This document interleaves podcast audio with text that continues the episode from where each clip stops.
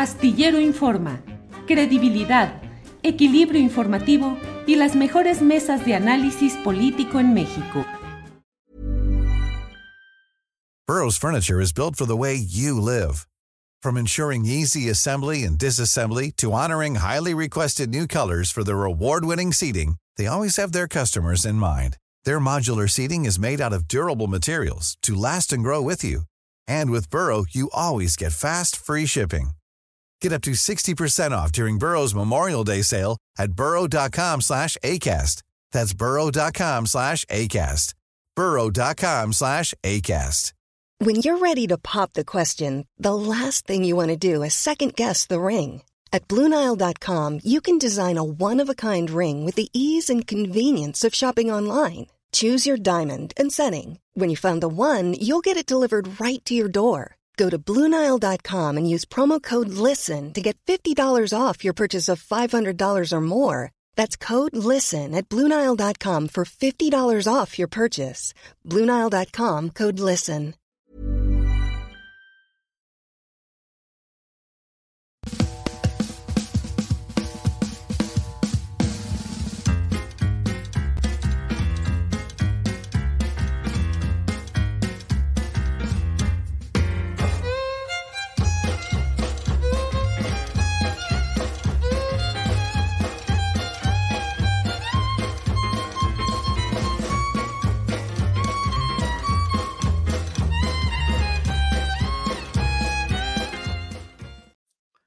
Bueno, gracias, gracias por estar aquí. Es la una de la tarde, la una de la tarde, y estamos ya iniciando Astillero Informa, correspondiente a este martes 3 de octubre de 2023. Muchas gracias por acompañarnos, gracias por estar presentes en esta sesión en la que, como siempre, habrá información, análisis, mesa de periodismo, entrevistas, cosas muy interesantes. Así es que Vamos avanzando en la programación de este día y de inmediato vamos porque ayer 2 de octubre hubo una marcha, la marcha que recuerda lo sucedido el 2 de octubre de 1968, la represión gubernamental, todo lo que sucedió ahí y ahí estuvo ayer Alex Fernanda y nos tiene un reporte, así es que doy la bienvenida a Alex. Alex, buenas tardes.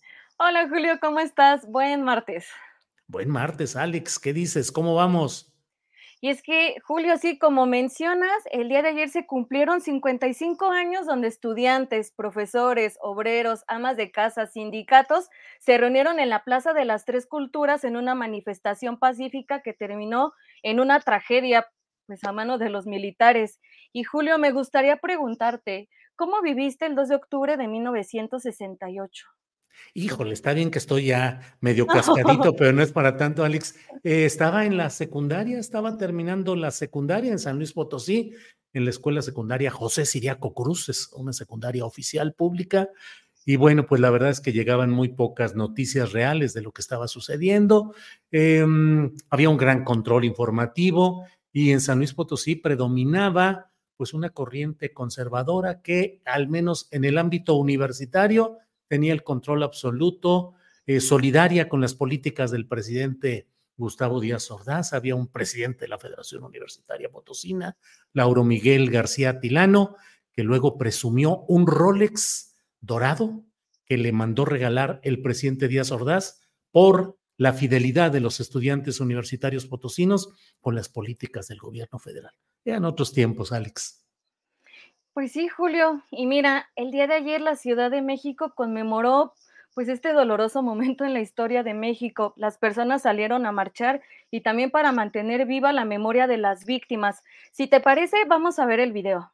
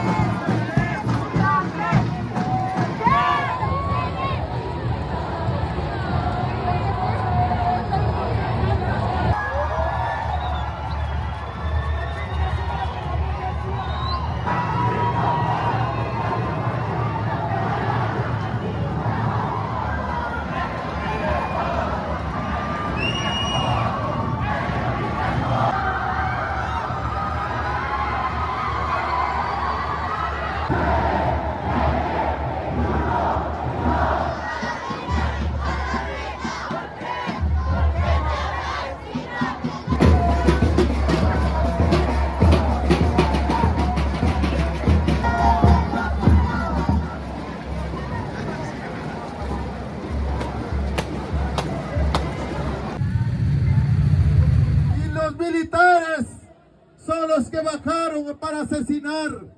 Son los mismos que asesinaron a los estudiantes del 68. Y muchos de ellos están aquí, los sobrevivientes. Igual los estudiantes de la normal de Yotzinapa. Son los militares que participaron. Por eso los padres recientes, antes del 26, hicieron un plantón frente del campo militar número uno donde se le exigía pues que entreguen todos los archivos. Lamentamos el posicionamiento del gobierno federal diciendo que no deben nada. Los militares que todos los archivos se entregaron a mano de los investigadores. Es una farsa y una mentira, porque eso no es cierto. Por eso le decimos, compañeros, no se puede hablar de los militares como una institución libre de tantos crímenes. Por eso estamos aquí, seguimos diciendo, queremos justicia y verdad y castigo para los culpables, porque vivos se los llevaron. ¿Cómo ves, Julio? Pues sí, pues ahí está la postura respecto a estos hechos que tienen un antecedente histórico, pero también actualidad, actualidad, Alex Fernanda.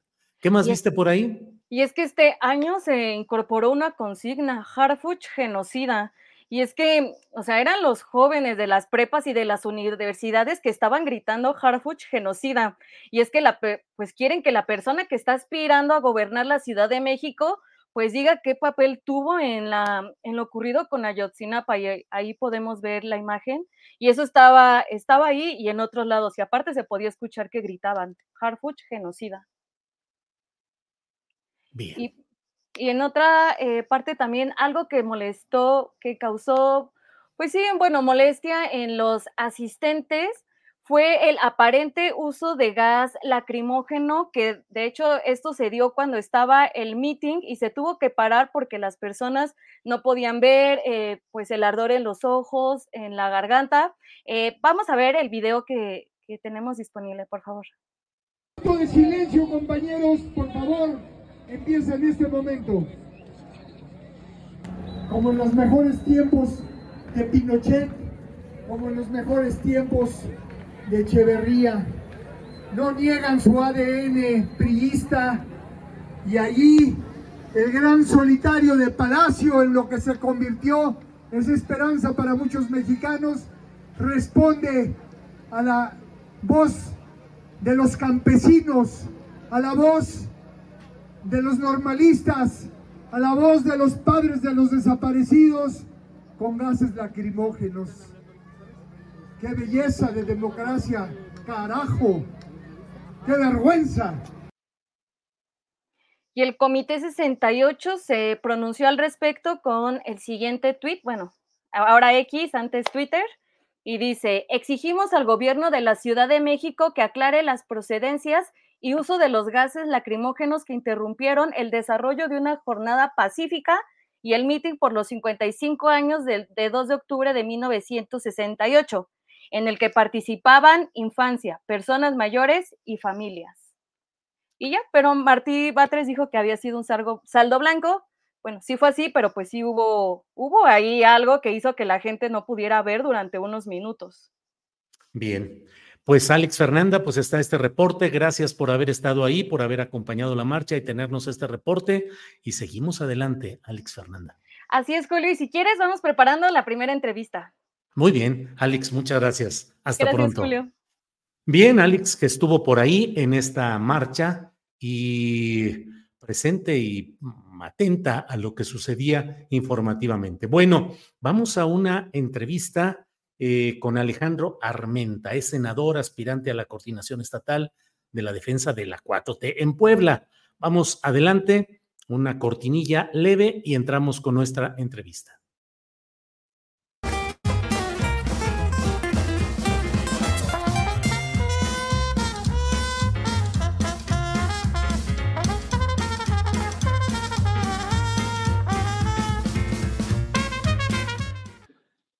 Bien, pues estamos en este martes con la oportunidad de platicar con Alejandro Armenta. Él es senador de Morena y es uno de los aspirantes a la candidatura del partido Guinda al gobierno de Puebla.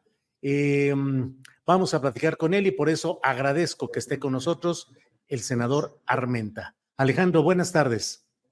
Buenas tardes, Julio. Qué gusto saludarte a ti, a tu audiencia, a tu equipo de producción. Excelente mañana, estoy para servirte. Igual, Alejandro, muchas gracias. Alejandro, mm, ¿qué ha sucedido? ¿Por qué no quedaste en los cuatro nombres autorizados por el Consejo Estatal de Puebla para la encuesta de Morena? ¿Quién o por qué te descartan de ahí? Te agradezco mucho, Julio. Primero compartirte que mi partido tiene eh, tres días para poder eh, competir democráticamente para ir a la encuesta de la Coordinación Estatal de Defensa de la 4T. Y estas tres vías son, primero, el Consejo Estatal, segunda vía, el Consejo Nacional, y tercera vía, el, una encuesta de reconocimiento. Ayer hablé con mi presidente Mario Delgado y me confirmó que voy a participar. Yo tengo fe, tengo confianza en mi partido, soy un demócrata, tengo 34 años de vida pública y en todos estos años, siempre que he competido democráticamente, hemos tenido la confianza electoral de las y los ciudadanos. Así es que estoy cierto de que vamos a estar en el proceso, estoy cierto de que vamos a, a, ir a la encuesta, que serán las y los poblanos los que definan eh, quién debe de encabezar la coordinación de defensa de la 4T. Pero lo más importante, Julio, es que para mí, para mí, lo fundamental es contribuir con el triunfo de la doctora Claudia Sheinbaum, que el próximo año será la candidata de nuestro partido a la presidencia de la República. Ella en Puebla ha comentado que se necesitan 35 millones de votos, 35 eh, millones de, eh, de respaldos eh, electorales para el 2024 para lograr la, la, mayoría compuesta en diputados y en senadores y ganar las nueve gubernaturas. Puebla tiene que dar dos millones de votos, Julio. Dos millones de simpatías electorales. Alejandro, eh, de lo que me dices, deduzco que estarías dispuesto a no ser el coordinador de la 4T en Puebla y virtual candidato al gobierno eh, en aras de contribuir al triunfo de la doctora Chainbaum. O sea, eso sería lo principal, no el ser candidato o coordinador. Lo fundamental es que gane la doctora Claudia Sheinbaum, pero no estoy eh, descartándome ni estoy tampoco renunciando a, esta, a este derecho legítimo que me impulsan eh, miles, cientos de miles de poblanas y poblanos. Eh, ¿Por qué lo digo, Julio? Porque en todas las encuestas nacionales, empresas nacionales serias, estoy en primer lugar. En todas las encuestas estatales en Puebla, estoy en primer lugar. Y eh, esto me lleva que caminando en la calle, en los mercados, en los tianguis, porque yo crecí en un tianguis, en un mercado, en Acatzingo, la tierra de mi mamá, y en Izúcar de Matamoros, el lugar donde nací. Soy mixteco de origen, de una eh, familia migrante que vivió muchos años en Nueva York, New Jersey, Pasey, esta zona. Quiero decirte que eh, tengo la confianza de caminar en la calle y de recibir el estímulo de miles de poblanas y poblanos yo me esperaré a que en la encuesta las y los poblanos se expresen. Pero eso no es condición para apoyar a la doctora Claudia Sheinbaum. Yo estoy convencido de que ella va a hacer trascender el legado democrático nacionalista y profundizar en la recuperación del país para las y los mexicanos. Alejandro, em, te pido tu explicación política, como político que eres, de cómo es posible que el Consejo Estatal de tu partido Morena en Puebla no te haya incluido, teniendo todos estos niveles de conocimiento o popularidad que nos dices. Si el Consejo Estatal que representa, que es el, la condensación de la militancia de Morena en Puebla, no te reconoció, ¿por qué? ¿Es un órgano faccioso integrado contra ciertos personajes como tú y a favor de otros? Eh, Julio, yo quiero eh, analizar brevemente que el Consejo Estatal de Morena fue integrado bajo el liderazgo de quien fue gobernador de Puebla, eh, mi amigo Luis Miguel Barbosa.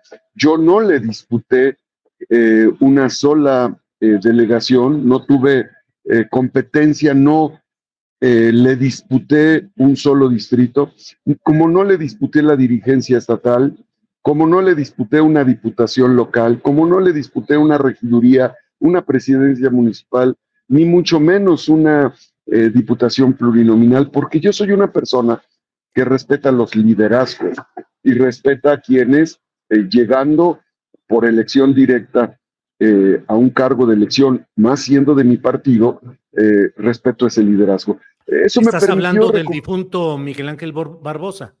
Sí, así es. Entonces yo no tenía por qué, sí, Luis, el, Luis Miguel Barbosa yo no tenía por qué eh, tener un solo voto en el Consejo, porque no participé en su integración.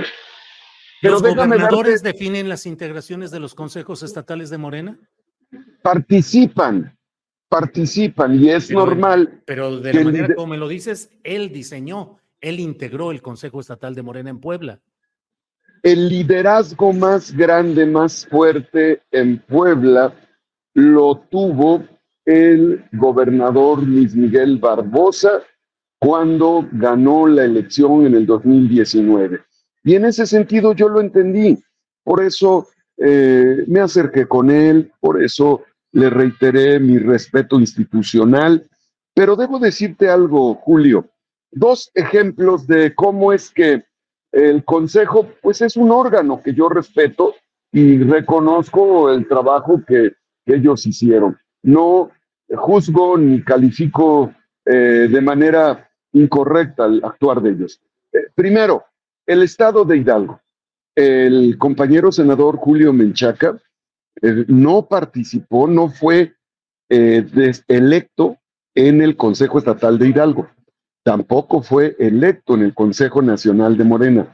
Él participó en la encuesta de, eh, revisión, es una encuesta para analizar el perfil de los aspirantes eh, en Morena en Hidalgo. Y finalmente resultó, eh, por su alto nivel de conocimiento y de aceptación, resultó ser el candidato y hoy gobierna el estado de Hidalgo. Pero hay otro ejemplo de casa, el ejemplo de Luis Miguel Barbosa, en paz descanse. Él tampoco fue electo en el Consejo Estatal de Morena, tampoco fue eh, designado en el Consejo Nacional, eh, fue, eh, fue electo a través de la encuesta de reconocimiento y fue el gobernador de Puebla. Son tres vías, son tres vías las que definen la lista de quienes serán encuestados. Por eso es que yo estoy tranquilo, me gusta el béisbol por herencia de mi padre, estoy bateando a 300, está la casa llena en Puebla, acabamos de ganar la serie nacional con los Pericos, soy eh, cuarto bat, voy a la caja de bateo, la casa está llena, estamos en la novena entrada y voy a ganar con home run. Así es que estoy atento, Julio. Oye, Alejandro, eh, ¿por qué tú serías mejor coordinador o eventual candidato que tu primo Ignacio Mier? Mira, no se trata de decir si soy mejor o no. Lo que sí te puedo decir es que en todas las encuestas, en todas, eh, los poblanos, las poblanas, me tienen en un nivel de aceptación mayor. Lo digo con respeto, con humildad, conozco Puebla, nunca he sido designado a un cargo de elección popular, fui presidente municipal a los 21 años por plebiscito, diputado local eh, por elección directa, diputado federal por elección directa y acompañé al presidente Andrés Manuel López Obrador, en el 2018 en una elección histórica. Obtuvimos un millón ochocientos, un millón ochocientos mil votos el presidente y yo obtuve un millón quinientos mil votos. Por eso la meta de dos millones de eh, simpatías electorales para el 2024 es posible y vamos a contribuir en unidad con respeto a los compañeros, a las compañeras. Hay, debo decirte, eh, un listado de 27 hombres y mujeres que se inscribieron al proceso. En ese proceso eh, son 17 hombres, 10 mujeres. Nuestro presidente, Mario Delgado, ha comentado que en los próximos días dará a conocer los cuatro integrantes que se incluirán. Quiero pensar que dos mujeres y dos hombres se incluirán a la lista de los dos hombres y dos mujeres que fueron electos en el Consejo Estatal y así integrarán una lista para depurar quién debe ser la o el coordinador de defensa de la 4T, pero yo no, yo no busco eh, disputar ningún, eh, ningún adjetivo con ninguno de mis compañeros o compañeras. Todos son hombres y mujeres valiosos, eh, Julio, que las y los pobranos sabrán ubicar y sabrán reconocer. Ellos nos conocen, saben quiénes somos, conocen nuestra historia y conocen nuestros antecedentes. Alejandro, en, la, en el recuento de tu carrera política que nos acabas de dar, eh, faltó el que fuiste coordinador de campaña de Enrique Peña Nieto en Puebla. ¿Qué opinas de la gestión de Enrique Peña Nieto? Si crees que es un demócrata, ¿qué opinas de él? Él traicionó la confianza de su militancia. Él la traicionó porque en ese entonces, debo decirte, gobernaba el PAN y muchos hombres de izquierda y de centro izquierda como tu servidor creíamos que era necesario ganarle al PAN. Y en ese sentido, lamento mucho que en ese momento quienes confiaron en él o quienes confiamos en él traicionaron la confianza. Yo decidí en el primer año como diputado federal enfrentarme al PRIAN, que había saqueado a nuestro Estado, que había pasado de una deuda pública de 13 mil millones de pesos a 60 mil millones de pesos, precisamente con las APPs, PPS, con las empresas fantasmas y con la facturación apócrifa. Cuando fui a firmar por invitación del presidente Andrés Manuel López Obrador en el Monumento a la Revolución en el 2017, el Acuerdo Nacional contra la Corrupción, le dije, siendo Estado federal, señor presidente de Morena, estoy aquí porque coincido con usted, porque soy un hombre que cree en la justicia y estoy en contra del abuso del poder. Por eso, por eso, Julio, a mí no me da pena hablar de mi pasado. Todas y todos los que participan en política vivimos en un pasado con un partido monolítico. Bueno, el PAN nació del Partido de la, Revolución Mexicana y el propio PRD fue resultado de una incisión en 1988. Soy un estudioso de la ciencia política y soy un hombre que cree en la justicia. Como político te diría, Julio, que soy como un elefante, pero no como un elefante tortuoso ni reumático. Soy como un elefante político que tiene orejas grandes para escuchar, porque camino todos los días en Puebla. Soy como un elefante porque tengo la vista aguda, los ojos chiquitos, porque siempre estoy atento a las adversidades. Soy como el elefante porque tengo un colmillo largo para poder enfrentar a los malosos y a los corruptos. Soy como un elefante político porque tengo la piel gruesa. No me, no me mueven los piquetes y las patadas bajo la mesa.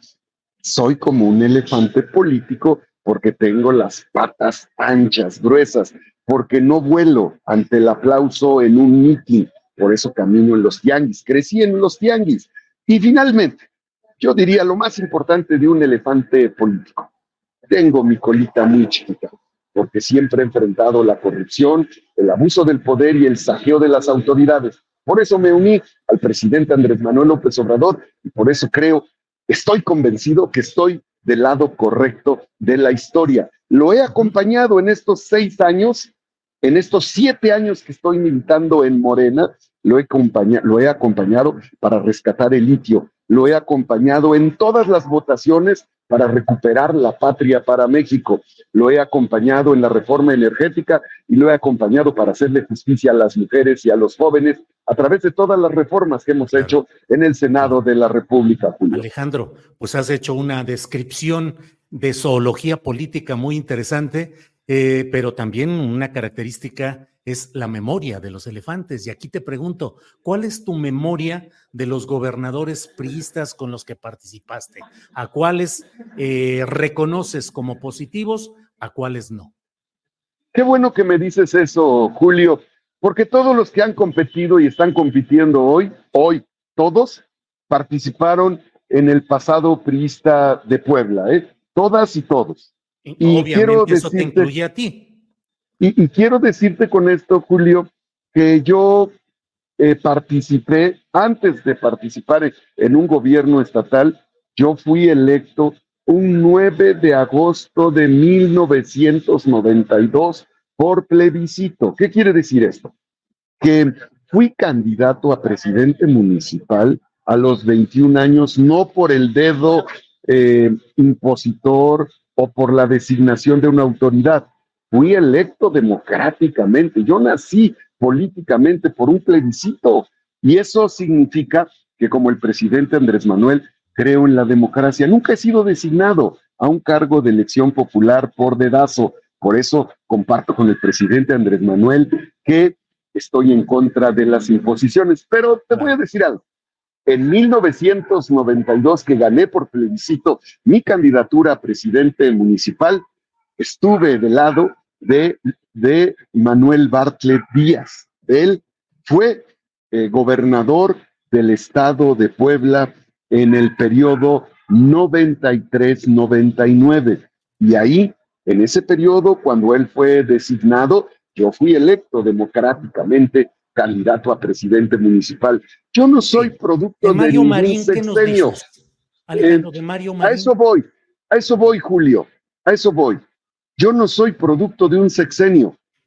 No nací en un sexenio. Pero tu valoración política. Yo nací, yo nací democráticamente en una elección plebiscitaria y, bueno, como muchos de los que hoy participan, tuvieron un rol los exgobernadores desde la época de Guillermo Jiménez Morales.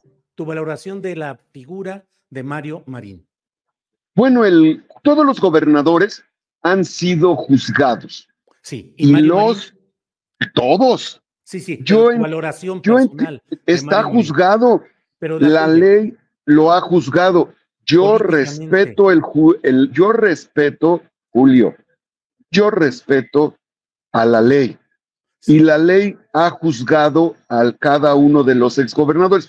Yo entiendo, Julio, Julio, Estimado Julio, yo entiendo el interés de querer endosar un tema que no me corresponde. No, no, no. Yo lo entiendo. La ¿eh? valoración política que tú tienes de la figura. La valoración que yo tengo es la que hacen los poblanos, pero, ah, pero tengo la capacidad para discernir contigo. Ya te la dije. No, no, no. Ya te la, valoración política, no la recurrencia judicial. ¿Me repites el comentario, tu pregunta? La valoración política que tienes de la figura y la gestión de Mario Marín como gobernador de Puebla? El, ese gobernador, como todos los gobernadores, han sido juzgados por los poblanos. Considero que él, igual que todos los gobernadores, han realizado acciones, acciones, han realizado excesos. El viejo régimen priista cometió excesos y cometió actos fuera de la ley. Esos actos que cometieron fuera de la ley, quienes así lo hicieron, han sido juzgados. Ahí está el criterio. Pero entiendo, Julio, y te lo digo con mucho respeto, esta es la narrativa, esta es la narrativa del, del morenovallismo que me quiere endosar un paso en mi vida política que no me corresponde. Yo estoy yo, yo, puedo debatir con quien sea, Julio, con quien sea. Y lo que, lo que sí te quiero decir que esta es la narrativa, te la digo con cariño y con respeto. esta es la narrativa del morenovallismo que me quiere endosar algo que no me corresponde. Te lo digo con respeto. Yo nací el 9 de agosto, 9 de agosto de 1992, nací en un plebiscito. Y tú me preguntaste algo. ¿Cuál es el paso por un gobernador? Mario Marín. ya te la no, soy, no soy morenovallista. La narrativa yo simplemente, no, me das la recurrencia a una generalización de que todos cometen cosas buenas y cosas malas. No, yo lo que te pido es que me digas reprobable o aprobable la gestión de Mario Marín. El exgobernador cometió muchos errores. Uno de ellos, uno de ellos, el maltrato a los medios de comunicación, como sucedió con Lidia Cacho. ¿Eso es lo que quieres que te diga? Eso es lo que te digo con mucho gusto. Esa es mi valoración. Cometió muchos errores, pero como todos los gobernantes, también tuvieron aciertos, porque yo soy una persona objetiva, objetiva, Julio. Cometió muchos errores. Creo que fue un error violentar los derechos humanos de Lidia Cacho. Textualmente lo digo, fue un error, fue un abuso del poder haber violentado los derechos humanos de Lidia Cacho. Y em, como muchos gobernantes, eh, incurrió en errores, en desaciertos que considero lo han juzgado. La ley lo ha juzgado y las y los poblanos lo han juzgado. Pero te quiero decir algo, Julio. Sí, sí, sí. Cuando yo fui presidente municipal, acompañé al gobernador al gobernador Manuel Bartlett en esta tarea de luchar por la grandeza de Puebla. Eh, ojalá que ese también sea un antecedente de análisis para lo que me estás eh, compartiendo, porque tú me has pedido que te haga un análisis de varios gobernadores. También te podría hacer el análisis del gobernador Melquiades Morales Flores o de varios gobernadores que han participado en la vida pública de Luis Miguel Barbosa, de Rafael Moreno Valle, que endeudó a nuestro Estado y que yo lo enfrenté. Quiero decirte que enfrenté al PRIAN en el 2015, el 9 de septiembre del 2015, denuncié que Puebla pasaba del catorceavo lugar, fíjate, del catorceavo lugar de robo de hidrocarburos al segundo lugar de robo de hidrocarburos. Y algunos de los que están apoyando, algunos em, aspirantes en este momento en Morena, son parte de esa tragedia que representó el saqueo fiscal, el saqueo presupuestal y el guachicoleo en Puebla. Lo digo con cariño y con respeto porque yo quisiera que cuando entrevistes a los otros actores, ocupes el mismo criterio objetivo, vertical, que siempre has tenido con todos. Gracias, Alejandro. Nada más dime, cuando entreviste, ¿a quién le pregunto eso? Cuando entrevistes a todos los actores para que cada quien te pueda explicar la historia que tiene. Yo te he explicado la mía. lo del guachicoleo? A quien tú consideres. Bien, Alejandro. Tú sabes, Julio, Julio, tú y yo somos personas adultas y somos profesionales de la política. Yo estoy, yo estoy enfrentando en este momento una estrategia de desgaste. Natural, lo entiendo, no me quejo, pues.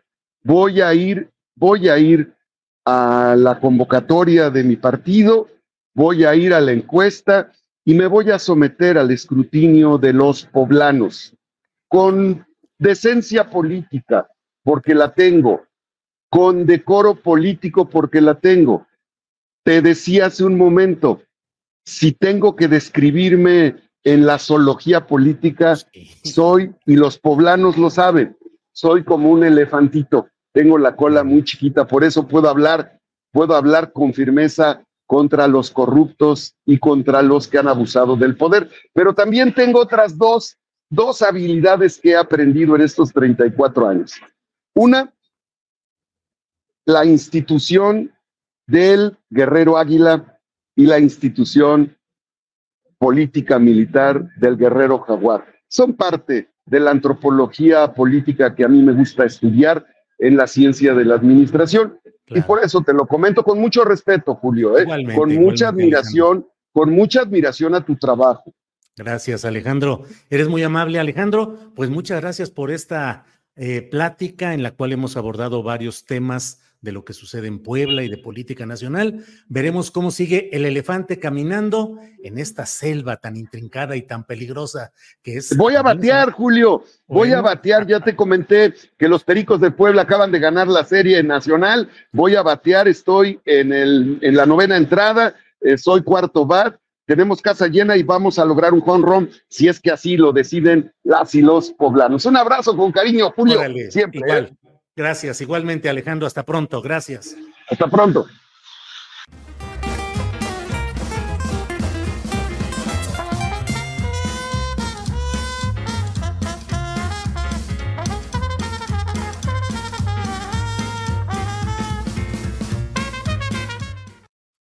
Bien, pues eh, luego de esta entrevista con Alejandro Armenta, vamos de inmediato con nuestra siguiente entrevista porque vamos a hablar con Paco Ignacio Taibo. Paco Ignacio Taibo, escritor, director del Fondo de Cultura Económica, pero que hoy está con nosotros aquí, activista, historiador y escritor. Ah, Paco, buenas tardes. Buenas tardes. Paco, gracias por estar aquí. Leí la parte de tu intervención ayer en el acto en el que se conmemoró la, los 12 años del inicio de Morena como asociación civil en un 2 de octubre de 12 años atrás. Palabras tuyas donde dices, entre otras cosas, que no se pierda la memoria y que Morena debe cuidar no repetir errores del pasado. ¿A qué te refieres específicamente en este momento en el cual la gran discusión es sobre postulación de candidatos a puestos de elección popular? Paco. Yo, yo no creí que fuera a causar ninguna impresión mi intervención de, del otro día. Yo quería relacionar muy transparentemente la conexión entre 12 años de Morena y Movimiento 68, para decir que si algo anima al estilo o el espíritu de Morena, pues la herencia del movimiento anti-autoritario, antidictadura del movimiento 68. Si de paso me refería que hay que tener cuidado contra los triunfalismos excesivos, contra la, visión de, todo va muy bien, es que hay que reflexionar sobre muchas partes de la historia de la izquierda de este país, entre ellas el triste paso por la experiencia del PRD. Somos el único partido planetario que tuvimos que fundarnos dos veces, porque la primera el producto se pudrió entre las manos. Eh, leí que dijiste tenemos que apretar la marcha, tenemos que volver a este partido de nuevo, el partido del pasado, de la memoria, de no cometer los mismos errores, de construir por delante el servicio al pueblo. ¿Qué errores se están cometiendo, Paco? Los mismos errores a los que me refería la historia, como de repente el conglomerado que salimos de los movimientos sociales de la década de los 60, los 70, los 80, de repente construye un partido como el PRD y yo hacía referencia a un momento trágico, pero significativo, porque es la muestra de lo que era y lo que fue el PRD, que era aquella reunión del Consejo Nacional donde forzamos al Comité Nacional a que se leyera y se pasara lista de presente a los más de 500 asesinados por el gobierno. Y mientras esto sucedía, íbamos leyendo nombre a nombre la parte de atrás del, consejo se reunían los cabecillas chuchos del, del, PRD a negociar una candidatura política de un gobernador poblano que era, entre otros, uno de los responsables de algunas de las muertes. Quería hacer memoria de esto porque me parece que solo la memoria salva, solo la memoria te permite una conexión diferente con el pasado.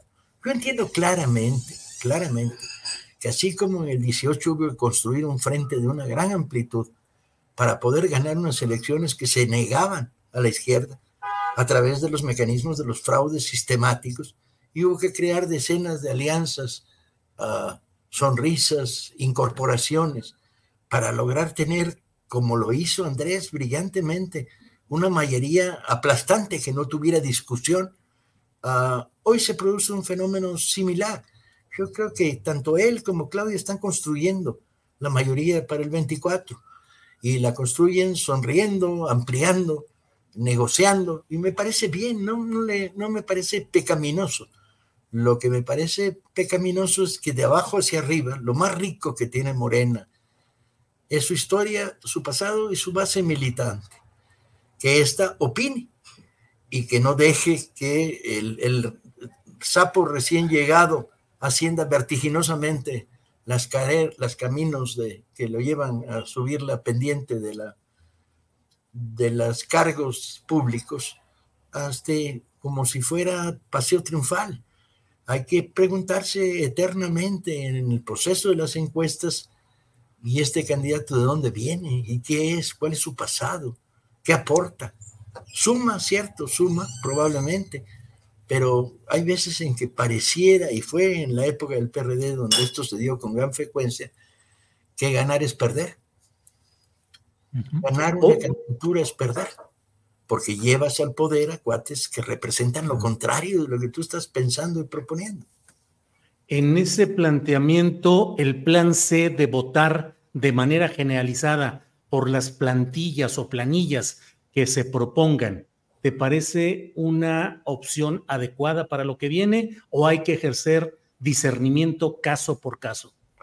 Yo soy partidario de la unidad y en este sentido el mensaje unitario que manda muy claramente tanto Andrés como Claudia, me parece correcto.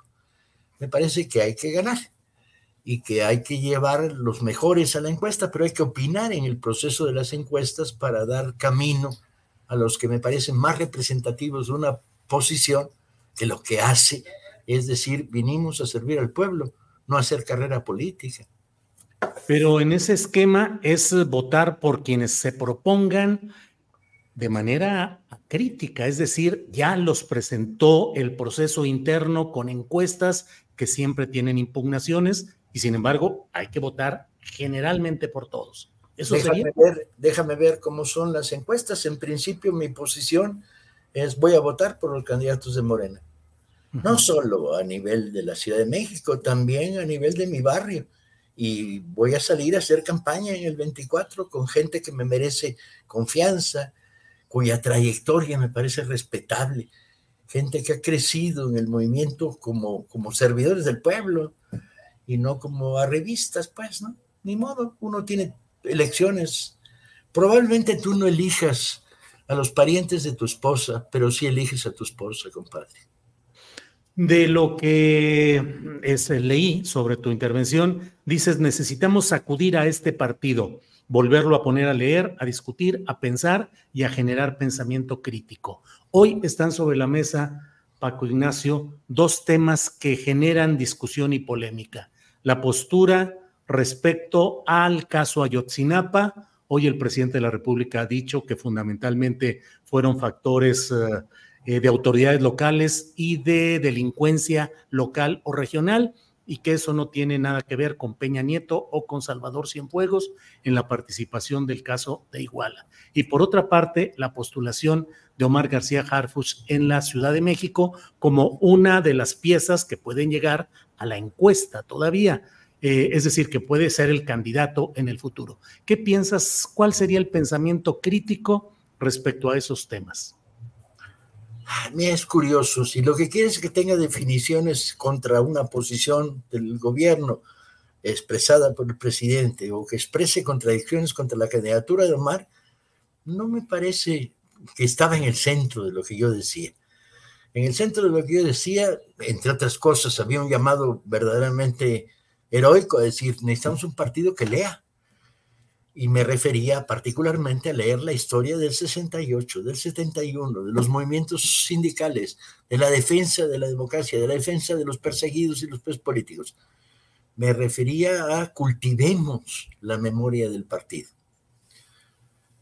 Y no, no voy a opinar sobre los encuestados, me merecen respeto los encuestados en la Ciudad de México, que es donde yo voto, ah, y no quiero introducir discrepancias o valoraciones. Hay algunos que me gustan más, pero es un problema absolutamente personal y ya lo he expresado, porque me parece que corresponden mejor al perfil de quien debe gobernar hacia la izquierda la Ciudad de México. Respecto al caso Ayotzinapa y la postura del gobierno federal? Yo creo que hay varias posturas del gobierno general, porque por un lado está el informe del GIE que recibe a nuestro compañero de todos los sufrimientos en la comisión de investigación, por otro lado están las declaraciones, por otro están juicios pendientes.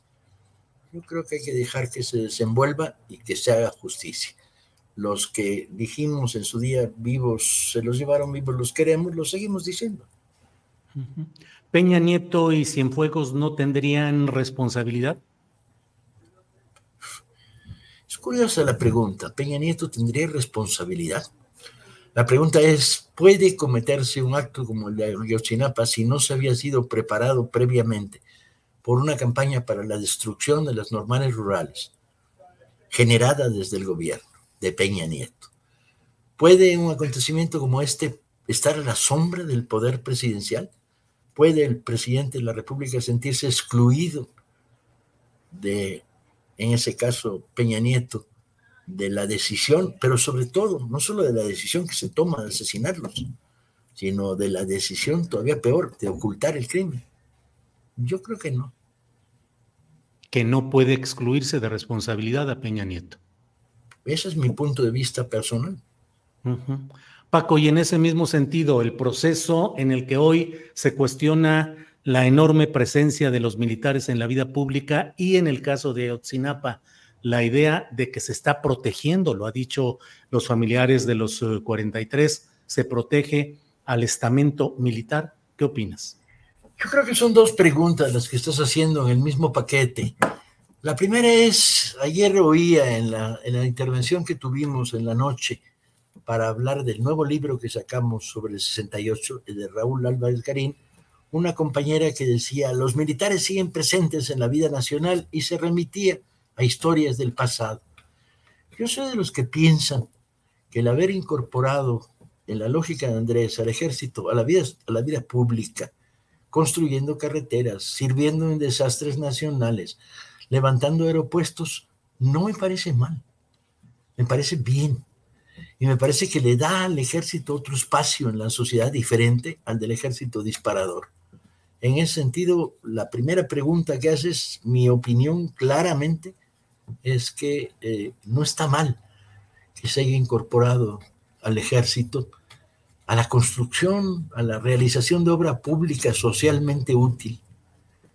Lo veo con, con sonrisa y simpatía. De hecho, estoy discutiendo como director del fondo la posibilidad de poner librerías en algunos de los paradores, paraderos del tren Maya, a, iniciativa de un general que por cierto me resultó lector y que me decía, ¿y qué libros vamos a poner en estos paraderos? Sentido común y servicio social.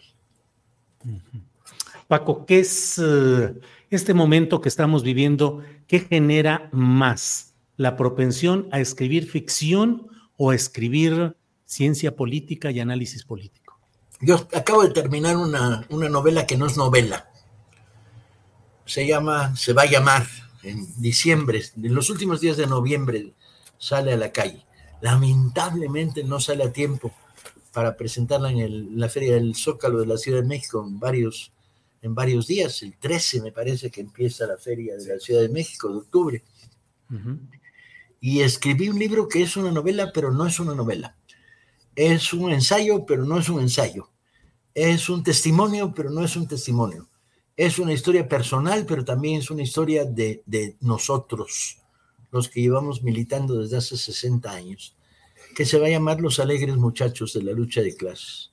Entonces, si me preguntas en estos momentos qué, qué, escribo, ah, ya cambié de tema, ya estoy escribiendo otras cosas este, pero lo que escribí, lo que recientemente terminé, es una cosa que es memoria, personal y colectiva. donde a lo mejor hasta apareces en alguna página cargando una máquina de escribir. Y... Ándale.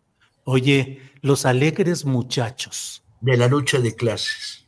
Es un poco como lo que Pedro Salmerón señaló de los jóvenes valientes de la Liga Comunista 23 de septiembre. No, por favor, yo en principio no me pondría a mí mismo el membrete de valiente. Fuimos ah. Ciudadanos de una época y en esa época actuamos en consecuencia. Yo en aquella época, en aquella época a la que te haces referencia, pensaba que el camino no iba por el camino de la lucha armada. Yo pensaba que el camino iba por el de construir en el movimiento social y dediqué cinco o seis años de mi vida a la reorganización de sindicatos democráticos. Y em, ese fue el ¿crees que a la distancia ese fue el mejor camino? Es decir, queda desechada la opción de la lucha armada que en su momento se tuvo y lo mejor es la construcción democrática y en la lucha social hoy. Yo creo que entonces el camino que yo elegí y no le pido a nadie que comparte esta visión, porque es una visión que se generó en el pasado y en el pasado vivió.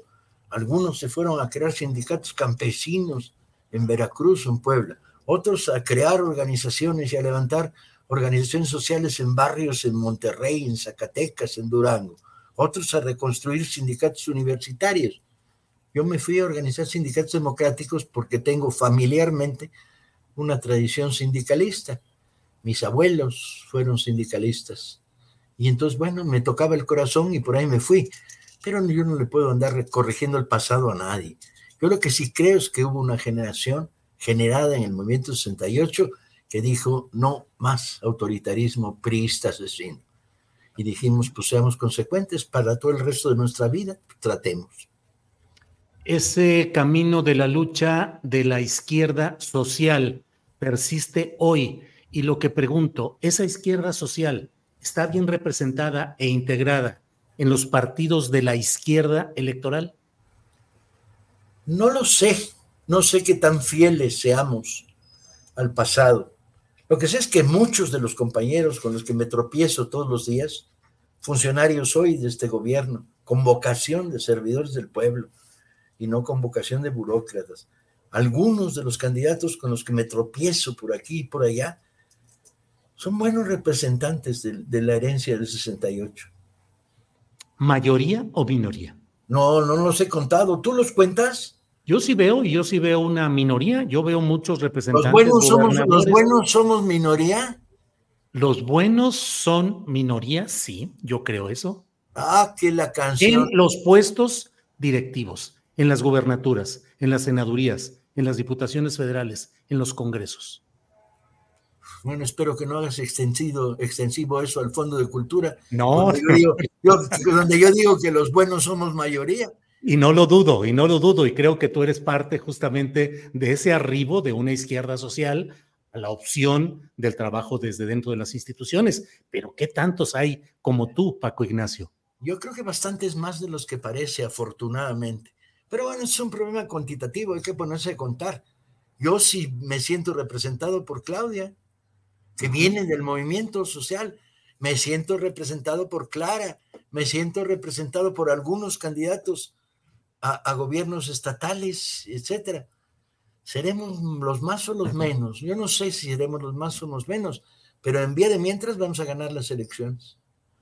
Eh, ¿Cuál es la visión respecto a esa binomio purismo o pragmatismo? ¿Hay en este momento en Morena, en la 4T, una corriente que busca el purismo o el pragmatismo, Paco? Yo creo que atribuirnos a los que estamos en el área izquierda de Morena, evidentemente en Morena hay a la izquierda, a la derecha, a la sepa su madre, a la buscachambas, a la servicio al pueblo. Pues creo que en Morena hay todo, ¿no? Este, entonces, atribuirnos el concepto de puristas es más comprar el traje nuevo y la corbata antes de tener la posibilidad de ir a la fiesta, ¿no? Eh, pragmáticos, pues todos hemos sido pragmáticos. Los que pensamos que el cambio profundo era posible en los 60 y en el movimiento 68, ah, pues de repente optamos por la vía electoral. Había otras posibilidades, sin duda, las había y las hay nos equivocamos, pues la historia es muy rara, la historia da resultados al paso del tiempo, no de inmediato. Lo he escuchado en otras ocasiones, pero quiero preguntártelo en estos momentos en los que hay críticas de algunos segmentos respecto a la incorporación de panistas, la ola azul se dice, em, el Partido Encuentro Solidario, priistas, en el gran frente electoral que se viene. ¿Qué tanto hoy se podría optar por una por postulaciones más apegadas a los criterios de la regeneración nacional, aunque no tuvieran viabilidad electoral, o qué tanto hay que optar por la viabilidad, aunque no se apegue tanto a los principios. Yo creo que este es un debate extraño, porque el pasado priista de algunos uh, no habla de, de, sus futuros. Al fin y al cabo, Cuauhtémoc Cárdenas, Andrés Manuel, venían de una decisión por la izquierda del PRI de una manera muy sectaria. Al principio los veíamos, los que veníamos de una izquierda más puritana, los veíamos con desconfianza, pero terminaron demostrando que había voluntad de cambio profundo en ellos. Entonces seamos justos antes de descalificar a todos. Yo en principio ah, no le prestaría mi bicicleta usada a un reciente expriista transformado, pero yo solo tengo una bicicleta usada y no tengo por qué andarla prestando ni permitiría que invitara a mi hija a una fiesta de 15 años. Pero bueno, estos ellos son, son resabios que conservo de mi viejo pasado izquierdoso. Paco Ignacio, pues te agradezco mucho esta posibilidad de platicar de todos estos temas, hasta los bicicleteros. ¿Qué es mejor, lo mecánico o lo tecnológicamente avanzado? ¿El pedaleo o la bici eléctrica? Ahí te va. No tengo problema con la tecnología ni tú, porque estamos hablando con tecnología de por medio y si no, no podríamos haber hablado hace 20 años así, ni podríamos haber conquistado espacios democráticos en los medios de comunicación. Pero yo sí soy de los que piensan que cuando te quitan la bicicleta, si tú eres el que eres, sigues pedaleando. Ese es el punto. Bueno, pues Paco Ignacio, gracias y a reserva de lo que desees agregar, yo apreciar el que hayas estado en esta plática con nosotros. Agregar nada, es más, ha llegado mi hora de estar callado durante un par de días por lo menos. Te han estado buscando mucho a propósito de estas palabras dichas. Sí, sobre todo la típica, hay dos betas, la más o menos decente, que es la tuya, de tratar de ir al debate y generar debate, y una más envenenada es buscar los piojos y las posibles contradicciones entre mi posición otras posiciones del partido. Y la segunda, la verdad, no me apetece entrar en estas, en estas buscadero de piojos, para nada. Sobre todo cuando lo que se está construyendo es una victoria electoral de magnitudes insospechadas que va a permitir la continuidad de la 4T. Bien, Paco, pues sigamos pedaleando nuestras bicicletas. Gracias, Paco. Hasta luego, gracias a ti. Hasta luego, gracias, hasta luego. Bien, pues hemos platicado con Paco Ignacio Taibo II Muchas gracias por estas reflexiones, por estos comentarios. Eh, mm, mm, mm, entonces, vamos avanzando. Vamos avanzando y eh, déjeme ver un poquito. Lo que bien se aprende nunca se olvida. Aprender a andar en bicicleta es una de esas. Una vez que te dan la bicicleta, a pedalear, dice Gena Romero. Marco Antonio Cruz, gracias Paco, interesante entrevista. Eh, Itzel Flores, gracias, qué gran entrevista. Eh, deja un saborcito a la realidad política, dice Servando Martínez. Eh, ojalá Julio entrevistara más gente abiertamente de izquierda porque la mayoría de sus colaboradores se dicen independientes y terminan siendo golpeadores, dice Jorge C. Em, eh, bien Paco Taibol, Marcela Vargas Peña, Agustín Ramos, dice otro jilguero de izquierda, pero ambas entrevistas estupendas. La tecnología en bicicleta, cuidado si no la, si no entiendes, te vas al barranco. Bueno, pues sigamos adelante en esta... Em, Julio, ¿vas a estar en la FILC? Pregunta Cristina Sosa. Sí, aprovecho para decirles que vamos a hacer el programa de Astillero Informa de 1 a 3 de la tarde en la FIL del Zócalo el domingo 22 de octubre, si no me equivoco, es domingo 22, de 1 a 3 de la tarde. Vamos a estar ahí en la FIL del Zócalo en la Ciudad de México para hacer nuestro programa. No lo hacemos los domingos, pero nos invitaron para estar ese día y vamos a hacer un programa especial desde el Zócalo para poder participar en esta Feria Internacional del Libro de AI. Bueno, eh, Octavio Martínez Soriano dice, jajaja, Armenta en modo pánico. Eh, Charles Bronson dice a pedalear, a pedalear hasta enterrarnos en el mal. Bueno, esta pregunta, Estuardo Rein MX dice, Julio, circula en redes que perteneciste a la Liga 23 de septiembre. ¿Es cierto? Absolutamente falso y lo he dicho una y otra vez. Estuardo Rein no pertenecí, no tuve ningún contacto, ninguna relación, nada en absoluto que tuviera que ver con la Liga Comunista 23 de septiembre. Tampoco estuve en Monterrey ni formé parte del comando armado que asesinó al empresario relevante Eugenio Garza Sada, en absoluto. Son mentiras, son mentiras redondas que con mucha frecuencia, que continuamente, diariamente esparcen en las redes sociales tratando de desacreditar mi participación en eh, la política, en el periodismo. Fui líder estudiantil, lo he, es, lo he dicho montones de veces y fui detenido arbitrariamente por instrucciones del gobernador del estado de San Luis Potosí, Guillermo Fonseca Álvarez, según el reporte que está en el Archivo General de la Nación, en un reporte firmado por Luis de la Barreda, que era el director de la Federal de Seguridad o de Investigaciones Políticas y Sociales, eh, donde dice que se trasladó ni más ni menos que el señor Miguel Nazar Aro a San Luis Potosí para interrogar a los estudiantes que fuimos detenidos acusados de la colocación de bombas en San Luis Potosí. Y de ello, aun cuando nos tuvieron presos, torturados y maltratados, salimos inocentes sin ningún cargo en absoluto y hay el testimonio en el Archivo General de la Nación de que todo eso fue una venganza política, así lo dice el informe oficial que se rindió, venganza política del gobernador priista Guillermo Fonseca Álvarez contra los dirigentes, entre ellos su servidor, del Frente Popular Estudiantil, que manteníamos alianza y solidaridad y activismo en luchas eh, sindicales, eh, agraristas, contra el aumento en el transporte urbano en San Luis Potosí y que teníamos un activismo como eso, Frente Popular Estudiantil. Entonces, lo respondo pues porque ha estado usted insistiendo mucho y le aprecio que me dé la oportunidad de platicarlo aquí. Bueno, em, muchas gracias, muy amables y seguimos adelante. Son las dos de la tarde, una cortinilla pequeña y regresamos con nuestra mesa de periodismo.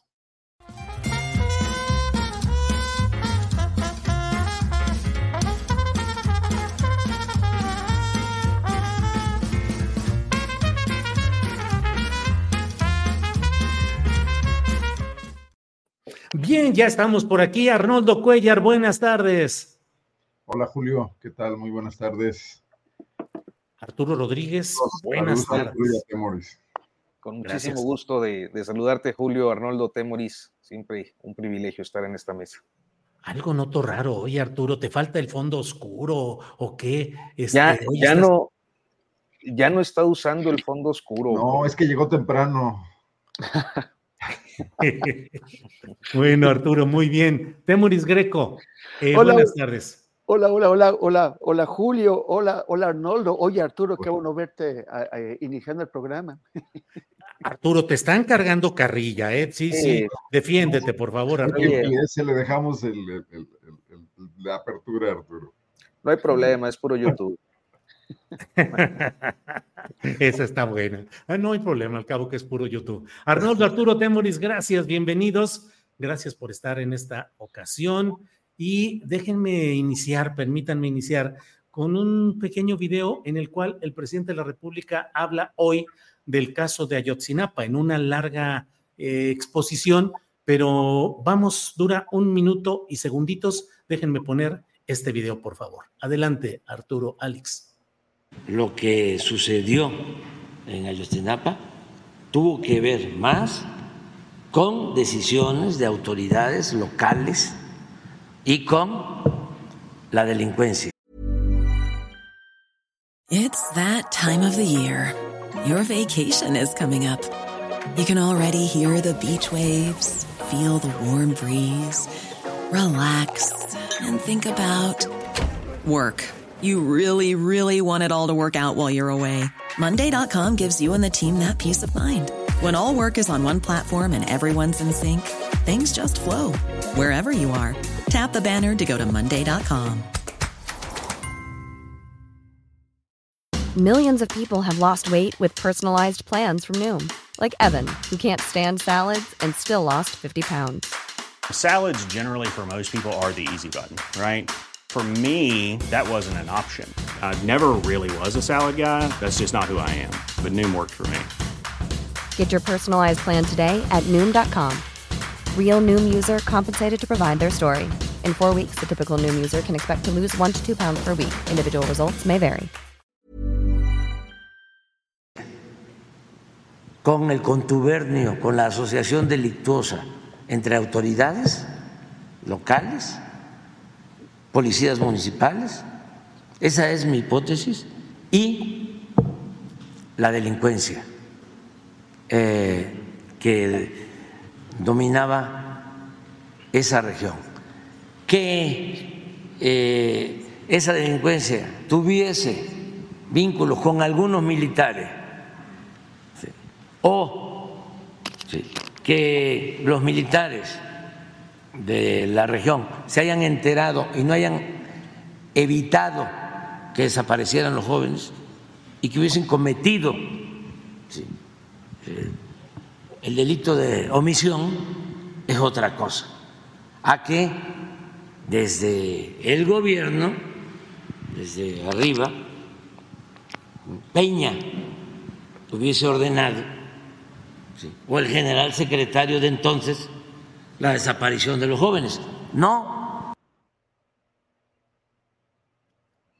Arnoldo, bueno, vamos aprovechando que Arturo Rodríguez está hoy con un fondo clarito hacia atrás. Arturo, ¿qué opinas de lo que ha dicho hoy el presidente de la República sobre este tema? Pues me parece que se mantiene en la línea de excluir a las cadenas de mando militar que pudieron y operativas que pudieran haber eh, participado como ha, eh, pues se ha acreditado casi desde los primeros días en eh, la desaparición de los 43 estudiantes de, Ayotzinapa.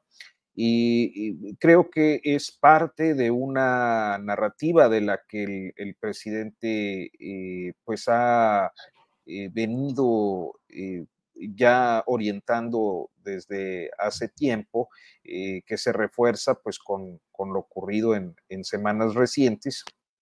Este, y, que bueno, pues me parece que, que, resulta lamentable porque a final de cuentas eh, eh lo, la, percepción que queda después de una apología de las Fuerzas Armadas, este, es de, impunidad y de encubrimiento, de encubrimiento a, mandos o, a la institución en sí misma que eh, en este sexenio ha tenido un papel pues un tanto diferente al que eh, en el pasado tuvo eh, y que sin embargo sigue reticente a, pues enfrentar aquellos episodios eh, de, de eh, en este caso concreto, de violaciones de derechos humanos en general, pero en este caso concreto de, de eh, pues la desaparición de los, de los jóvenes. Entonces,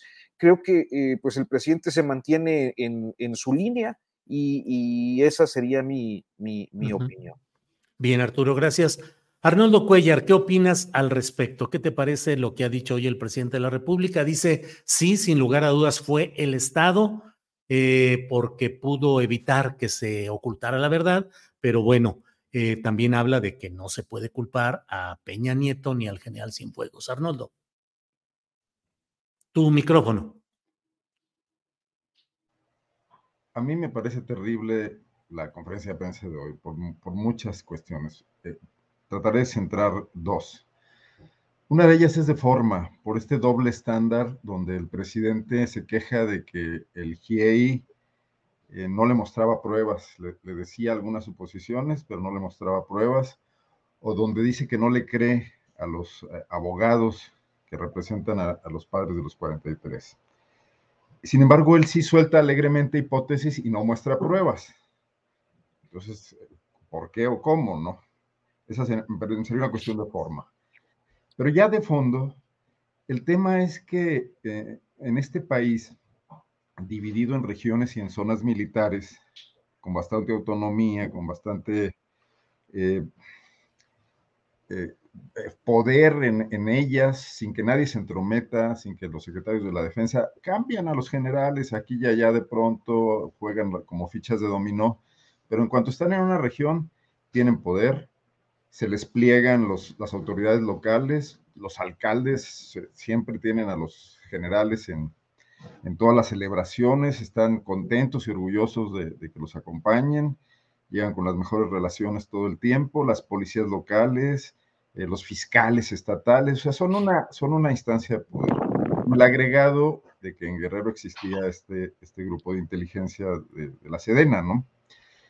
Entonces, lo que está haciendo el presidente al, segmentar a unos cuantos mandos, de alguna manera no nos permite ir a fondo de una de las mayores lacras que tiene el país para combatir a la delincuencia, que es el trabajo coordinado de todas las autoridades y un ejército que responda a intereses estratégicos nacionales para evitar que el crimen organizado siga prosperando, sino que lo deja en asuntos locales, como si sargentos, tenientes o cabos fueran los encargados de arreglarse con un grupo criminal que demostró tanta capacidad logística sin ser el Chapo Guzmán, ni los Chapitos, ni el cártel Jalisco, como para establecer una ruta, parece que bastante consistente de, tráfico de heroína, entre Guerrero y ciudades de Estados Unidos, ¿no? Como para además llamar la atención de la DEA y tener este, una vigilancia permanente.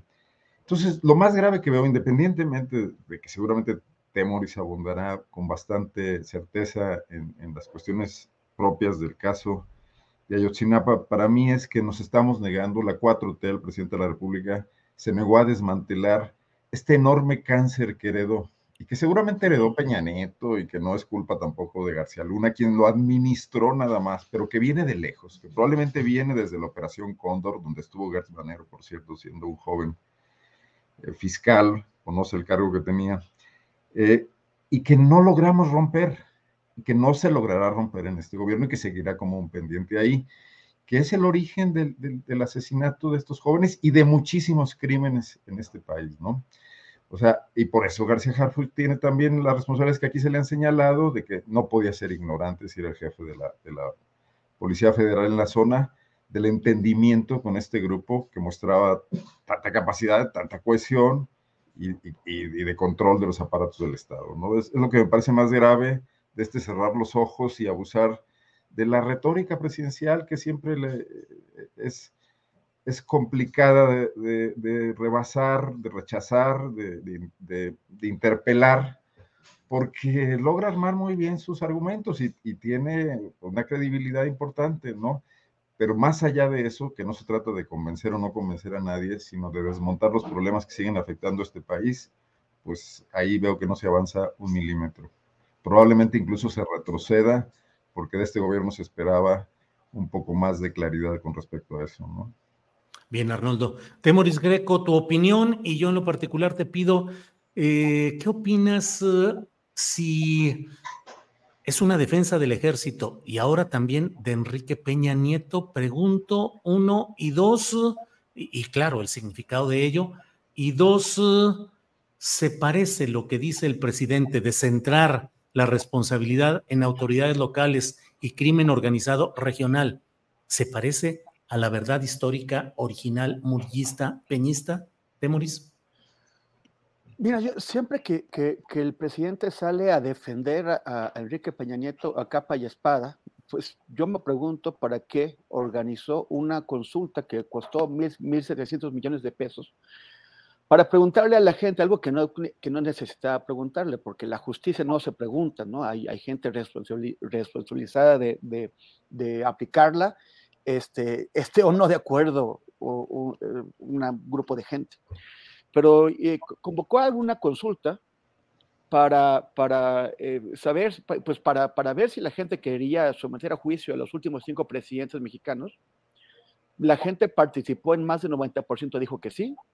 Y luego, ¿en qué, qué pasó con esa consulta? O sea, ¿qué pasó? ¿Quién, qué, qué, qué, se ha hecho contra alguno de ellos? ¿Quién, ¿Quién, ha procedido contra cualquiera de los cinco que estuvieron sujetos a esa consulta? Que, que alguien me diga, o sea, mucha de la gente que todo el tiempo eh, eh, sale a defender, que me diga para qué invirtió el Estado mexicano 1.700 millones de pesos y toda una lucha política para que no se hiciera absolutamente nada y, para que el presidente cada vez, o sea, ya eh, Peña Nieto es un demócrata, Peña Nieto este, no tuvo nada que ver, que, o sea, ¿qué, por qué? ¿Cómo se explica? ¿Cómo se justifica? O sea, bueno, a, mí todo eso me, preocupa un montón, porque, porque me parece que, la, que las inconsistencias son evidentes. Pero bueno, ya rumbo al caso de Ayotzinapa, aquí hay dos cosas. Uno, ¿quién supo qué a qué hora? y qué hizo al respecto. Y dos, quién tenía responsabilidades ahí. Porque el, el, presidente no aclara desde su perspectiva, desde su verdad obradorística, eh, quién, eh, en, dónde se acaba el nivel de responsabilidad del ejército. Él dijo, bueno, algunos militares en la región, y ya con eso lo... No, perdón. Eh, la región 9 de, de, de, de Sedena es la que cubre el estado de, Guerrero, es tal vez la más importante fuera de las zonas fronterizas. Es la única que, abarca todo un estado. Las demás eh, regiones abarcan varios estados, pero, ejército, pero, para el ejército es tan importante Guerrero, que, que hay una región específica, la novena, porque ahí hacen, eh, por, por, la criminalidad, pero también por la contrainsurgencia, por el control de una, de una población que no se deja. Y el, el tema es, esta, desde los años 70, eh, específicamente estamos hablando de cuando Mario Arturo Acosta Chaparro y, el general Quiroz Hermosillo, los dos militares, y Mario Arturo eh, Acosta Chaparro trabajando para la Dirección Federal de Seguridad, bajo las órdenes de Javier García Paniagua, papá de Omar García Harfuch. Ellos introdujeron el cultivo junto con gente de Sinaloa, el cultivo de la amapola en la sierra de, Guerrero, donde este no existía antes. Ellos vieron las, condiciones para eh, generar ahí una industria de del opio, de la heroína, y ellos lo, lo, lo, introdujeron. Ya desde entonces el ejército tenía el control pleno del estado de, Guerrero, precisamente con el pretexto de combatir a, las, a las insurgencias. Y eso le, dio, le, permitió al ejército operar para convertirse en el supervisor y beneficiario de una enorme operación criminal que, persiste hasta, nuestros días y que persiste, no me digan que pasan 50 años y que los, eh, los titulares de Sadena no saben, incluso aquellos titulares que han sido los comandantes de las, zonas de las dos zonas militares y de la región militar del estado de Guerrero. Lo que, lo que intentó hacer la, gente de Peña Nieto. Es dramáticamente, tristemente, espantosamente coincidente con lo que acaba de decir el día de hoy el presidente López Obrador, que es que todo es un, e, e, era un pleito de, municipal, de, unos alcaldes malos, unos policías locales malos y, unos eh, sicarios malos y que, y que no tenía. Eso fue una gran operación. La, la, inversión que hizo el Estado en esconder esto, que invirtió enormes recursos de Marina, del Ejército, del CISEN, de Gobernación, para falsificar toda esta investigación. Y se, comprometieron tanto con eso que, que, que, que, sacrificaron el prestigio del Estado mexicano que quedó en ridículo a nivel mundial. Esta, esta gran operación solamente se entiende y se, justifica no porque quisieran proteger a, eh, eh, algunos malos locales o, limitar sus responsabilidades, sino porque estaban ocultando una operación de alcance internacional que involucraba a las autoridades estatales y federales de las principales instituciones de México, además de otros eh, del, otro lado de la, frontera. si, si, el ejército hubiera sido, hubiera tenido un real interés en en transparentar su participación, hubiera entregado los documentos y, las, y, los audios de la información que subió esa noche y que, y que necesariamente subió hasta el mando central, hasta el Estado Mayor de, de Sedena, sino qué están haciendo y qué órdenes bajaron, qué, qué órdenes se tomaron arriba en Sedena, qué, qué órdenes se, se, tomaron en la región militar de Acapulco, en la zona militar de, de, de, de Chilpancingo, y porque toda esa información no ha sido entregada. ¿Qué hizo el ejército? Es, es una pregunta igual a la que le hacemos a Omar García Harfuch. ¿Por qué no hizo todo lo que, está en lo, lo, que, lo que está en sus manos para salvar a los chicos? Porque si todavía digamos que ese, ese pues era un viernes por la noche, andaban distraídos, no, no sé qué, vale. En los días siguientes, en donde todavía estaban vivos, ¿por qué no vino el general Cienfuegos y el general Vidal Soberón y el secretario de Gobernación a a operar directamente una búsqueda urgentísima de 43 jóvenes civiles ciudadanos mexicanos desaparecidos ahí. Bien. Eh, Arturo Rodríguez, eh, los propios integrantes del grupo interdisciplinario de expertos independientes pusieron una carta eh, fijando postura respecto, dicen, a las diferentes uh, interpretaciones que se han dado. Y ellos dicen, no hemos hecho nunca operaciones uh, politizadas, todo lo que hemos dicho ha tenido sustento. Dicen, la verdad no se declara, se prueba. Y esto me parece en el contexto de lo que hoy dijo el propio presidente López Obrador en la mañanera, cuando le preguntaron qué opinaba sobre dichos de Ángela Buitrago del GIEI y dijo, pues yo hablaba con ellos y nunca me entregaron nada que probara sus dichos. Y una cosa es lo que le dicen a Proceso y a Carmen Aristegui y otra cosa es la realidad. Y ya basta de estar administrando el dolor de la gente, porque no se debe utilizar el dolor del pueblo, no se puede estar engañando, hay que actuar con la verdad, hay que decir la verdad. Arturo, pareciera que se ha ido pues emponzoñando, eh, envenenando ese camino de comunicación con los órganos defensores de los derechos humanos, con los activistas, con los eh, representantes legales del caso 43. ¿Qué crees? Es decir, ¿qué podemos eh, percibir en ese distanciamiento? Eh, la postura del presidente de la República, las respuestas y las críticas de la gente del, de los familiares y defensores del caso de los 43. ¿Qué opinas sobre ello, Arturo? Pues mira, yo, yo creo que eh, el presidente López Obrador ya a estas alturas tenemos que ver que él, él es así, cuando un, un, asunto no le gusta tiende a colocarlo en una línea de, de politización, inclusive sus, sus uh, simpatizantes suelen hablar hasta de golpismo.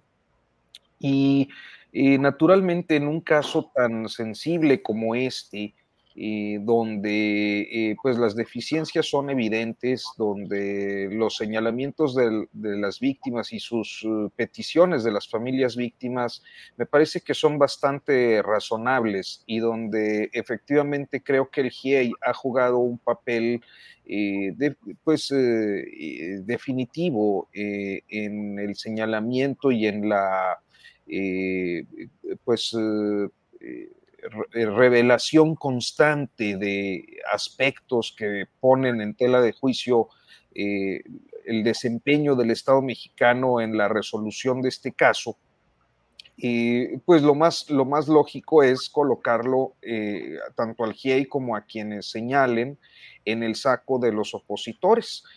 Ha sido muy difícil, ya Arnoldo lo decía de manera muy sutil, eh, dar una versión diferente a la que se da en las mañaneras, ¿no? Eh, eh, contrastar otras visiones y otras informaciones con las afirmaciones del presidente, y pues no tiene el alcance ni la estructura ni las redes que operan para construir una percepción este, que deja siempre a las, eh, a las víctimas o a quienes eh, se inconforman mal parados ante la opinión pública, sobre todo aquella que tiene una pues simpatía López Obradorista. Pero me parece que hoy más que nunca es necesario establecer que el trabajo que han desarrollado tanto defensores de derechos humanos como las propias víctimas, en el caso de los 43, en el caso de la desaparición forzada de personas, en el caso de, eh, pues las eh, muchísimas familias de víctimas de, de asesinato y de violaciones de derechos humanos, eh, en los últimos años, no tiene que ver con una politización ni con una partidización, sino con un clamor de justicia y una oportunidad de eh, aprovechar la coadyuvancia de eh, estos sectores y, en este caso concreto del GIEI, que sin embargo pues ha sido desestimada por intereses que no alcanzamos todavía a observar. O sea, genéricamente decimos, pues son los intereses de las élites militares que eh, han sometido a, o que se han relacionado o que se han este, eh, granjeado la confianza incondicional del presidente en el mejor de los casos, pero que sin embargo, pues eh, eh, insistiría, como en mi comentario anterior, sigue quedando la percepción de impunidad y de injusticia. Entonces me parece que a veces son diálogos infructuosos porque a final de cuentas se descalifica al GIEI, se descalifica a quienes le dan voz y, al último eh, se mantiene la verdad histórica eh, con algunos matices que ya en el peñanietismo habíamos conocido. Bien, Arturo. Arnoldo Cuellar, a reserva de lo que desees agregar sobre este tema, eh, te invito también a que toquemos el relacionado con el 2 de octubre y particularmente la conmemoración de Morena, que cumplió también 12 años de haberse, eh, haberse anunciado como una asociación civil, que finalmente lo cumplió el 20 de noviembre eh, siguiente, pero em, dijo Claudia Sheinbaum en este acto, dijo, el mejor homenaje que se puede hacer a quienes lucharon en el 68 es ganar el 2024, no solo la presidencia, sino todos los demás cargos en juego. ¿Qué opinas, Arnoldo? Terriblemente oportunista eh, colgarse de esa historia de más de medio siglo, así nomás, ¿no? Yo creo que tiene que tener un proyecto político que se defienda por sí mismo y no de símbolos. Creo que el valor del 68 está ahí, fue, fue la gesta y la sangre que abrió la sociedad mexicana, que obligó al PRI a ceder espacios, esos que hoy se ven como, como espacios eh, progres buena ondita, fueron avanzando con mucho trabajo en la época del priismo y fueron eh, los presidentes que querían modernizar al país a su estilo tecnocráticamente, sin ceder el Estado y sin ceder la posibilidad de administrar la corrupción. Carlos Salinas, el, el gran gurú de esa política, ya un poco desde Miguel de la Madrid, pero Carlos Salinas la llevó a la perfección. Eh, los que dijeron, bueno, pues entreguenle a la sociedad civil esa que tanto quiere, los diputados de partido primero antes, perdón, no, no los de partido, los plurinominales, que fueron abriendo esos espacios trabajosos que, que, han construido la sociedad mexicana de los últimos años y que permitieron movimientos como, como el, gran movimiento cardenista y, y todo está concatenado hoy, no lo podemos explicar sin todo eso y parece muy injusto pues que esto se lleve nada más al terreno de la coyuntura electoral del año que entra. O sea, eh, Claudia Sheinbaum debería comprometerse eh, con esa historia planteando cosas muy concretas que siguen siendo déficits en el país.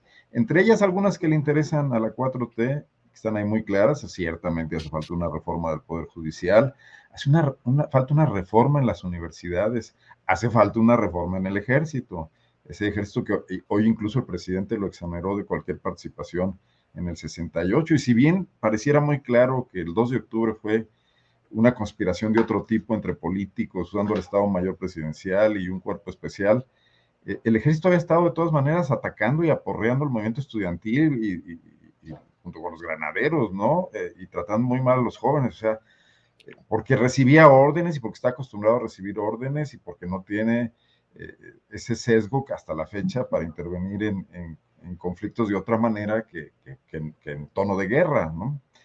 Entonces, no, me gusta el planteamiento de, Claudia Sheinbaum. Eh, yo creo que es de alguna manera la candidata con las mayores posibilidades de ganar, de continuar un movimiento que a muchos nos parece que es correcto en este momento, que es justo que el país siga volteando a ver sus problemas de desigualdad y de oportunidades para quienes han estado marginados de las decisiones políticas durante muchísimo tiempo, pero que tienen muchísimas cosas que corregir, que no son de ninguna manera perfectos. E, el hecho de que el presidente se haya cobijado en la popularidad del ejército, que en todas las encuestas sale altísimo, pero, pero cualquier encuesta en este país saca con calificaciones muy altas al ejército, a las universidades, a la iglesia y con muy bajas a los diputados y a los policías municipales, ¿no? Eso, eso no es secreto. Tiene que ver con muchas cuestiones que no nos vamos a poner a revisar en este momento, pero eso no los hace perfectos. La popularidad no hace perfecto a nadie, ¿no? No más falta que el presidente mañana se nos declare guadalupano por la misma razón. Bien, Arnoldo, gracias. Temoris Greco, ¿qué opinas de las dos eh, recuerdos, de los dos momentos históricos? 2 de octubre del 68 y 2 de octubre de hace 12 años cuando se fundó la Asociación Civil Morena, eh, cuando se inició ese proceso. Eh, ¿Qué opinas de esos 2 de octubre y de lo que ha dicho Claudia Sheinbaum de que el mejor homenaje es votar y tener la victoria electoral para Morena en 2024? Bueno, a mí me parece que, el mejor homenaje que se puede hacer a, la, gente que luchó en el 2 de octubre y a quienes cayeron en ese momento, pues es la justicia. Es verdad y justicia. Es, eh, es que, la memoria se, se convierta en, faro del presente y en guía hacia el futuro. Y, es difícil porque en, esas injusticias que, que, se producen a lo largo de la historia, pues está el tema de que muchos de los, de los injustos acaban encumbrados y, y, se, van a la tumba tranquilamente, eh, eh, dejando además a sus herederos eh, disfrutando los, los, beneficios, las mieles del trabajo sucio, sangriento que, que, ellos hicieron. o sea, el, lamentablemente muy, pocas veces vemos justicia y, ahora hemos tenido una oportunidad y la estamos dejando ir o la están dejando ir. No, la estamos, la están dejando ir. Es, o sea, por ejemplo, nuevamente, el caso de García Harfuch. Yo no creo que sea responsable de los delitos cometidos, los abusos, las masacres cometidas por su abuelo y por su papá. Su abuelo Marcelino García Barragán, que como secretario de la Defensa durante, de, Gustavo Díaz Ordaz durante seis años, él, él como jefe del ejército supervisó todos los abusos que cometieron los, los militares durante, durante esos seis años que si fue a llorarle al, general Cárdenas, a decirle que lo habían engañado, él ordenó el desplazamiento de soldados, de tanquetas, para, para, para contener, para agredir una manifestación pacífica eh, realizada por ciudadanos mexicanos que estaban ejerciendo sus derechos democráticos. Él lo hizo. Y por no hablar de todas las tropelías que cometió el ejército eh, mexicano en, en áreas rurales. Y, luego García Paniagua, pues él fue el gran operador de la guerra sucia, como eh, director de la Dirección Federal de, Seguridad de López Portillo, y luego dejó en, su lugar como su títere a Miguel Nazararo y él pasó a ser su subsecretario de Gobernación. Eso fue en, el, en, en los años 76-78, o sea, la, la cima de la guerra sucia. Todos los asesinatos, las torturas, las desapariciones cometidas por, eh, eh, por entidades eh, de, de, la Secretaría de Gobernación, especialmente de la DFS, además de sus ligas con los crímenes, son responsabilidades de Javier García Paniagua. Entonces, si, si Omar García Harfuch no tiene por qué ser culpado por eso, ya, ya hay muchos casos de hijos que son críticos de lo que hicieron sus padres y lo denuncian y se separan y, y toman otro, otro camino. ¿En qué momento ha García Harfuch denunciado eh, o, al menos tenido una, una reflexión crítica sobre lo que hicieron sus maestros antecesores. ¿En qué momento lo hizo? Y, y, luego ya para cerrar, este, qué, qué, paradoja y qué tristeza, ¿no? Los, estos señores eh, periodistas que se prestaron a, la, a, la, legitimación intelectual de la mentira histórica del caso Yotzinapa, ¿no? Como, o sea, si, ahorita tuviera aquí a De Mauleón o a Héctor Aguilar Camín o a Carlos Marín, se estarían riendo horrible. Porque dirían, ah, o sea, el que iba a demoler la, la verdad histórica, tu presidente, la acaba de adoptar en la mañanera. O sea, hasta acá estoy escuchando sus carcajadas. Sí, hoy estuvo Ciro Gómez Leiva, dijo, pues es lo que nosotros dijimos durante todo este tiempo, que fue autoridades locales y eh, crimen organizado local, regional, nada más. Dice, pues eso lo hemos dicho todo el tiempo. O sea, por ahí lo que tú dices, Temo. Hasta acá, hasta acá los estamos escuchando. Y tiene razón ellos en, la, en la miseria de esta paradoja, ¿no? Pero de todos modos, no es una autoridad política quien, quien, define esas cosas. Son, son, son eh, quienes han investigado el caso. Y tenemos ya una, una versión eh, armada por eh, distintas autoridades que investigaron el GIEI, la COBAG y la, y la Fiscalía Especial. Y lo que nos queda es seguir trabajando esa línea, no lo que diga el presidente. El presidente, lo siento, ha perdido toda autoridad para darnos su verdad obradorística. Bueno, y ahí está el doble, ahí está el doble estándar, porque entonces, ¿cómo te jactas de tener en la cárcel a Murillo Karam y luego avalas su conclusión? Arturo Rodríguez, ¿qué opinas de este paralelismo, distancias, contradicciones entre los 2 de octubre, el del 68, el de la creación de Morena y las palabras de Claudia Sheinbaum convocando a honrar el 68, votando por Morena en el 24? Arturo.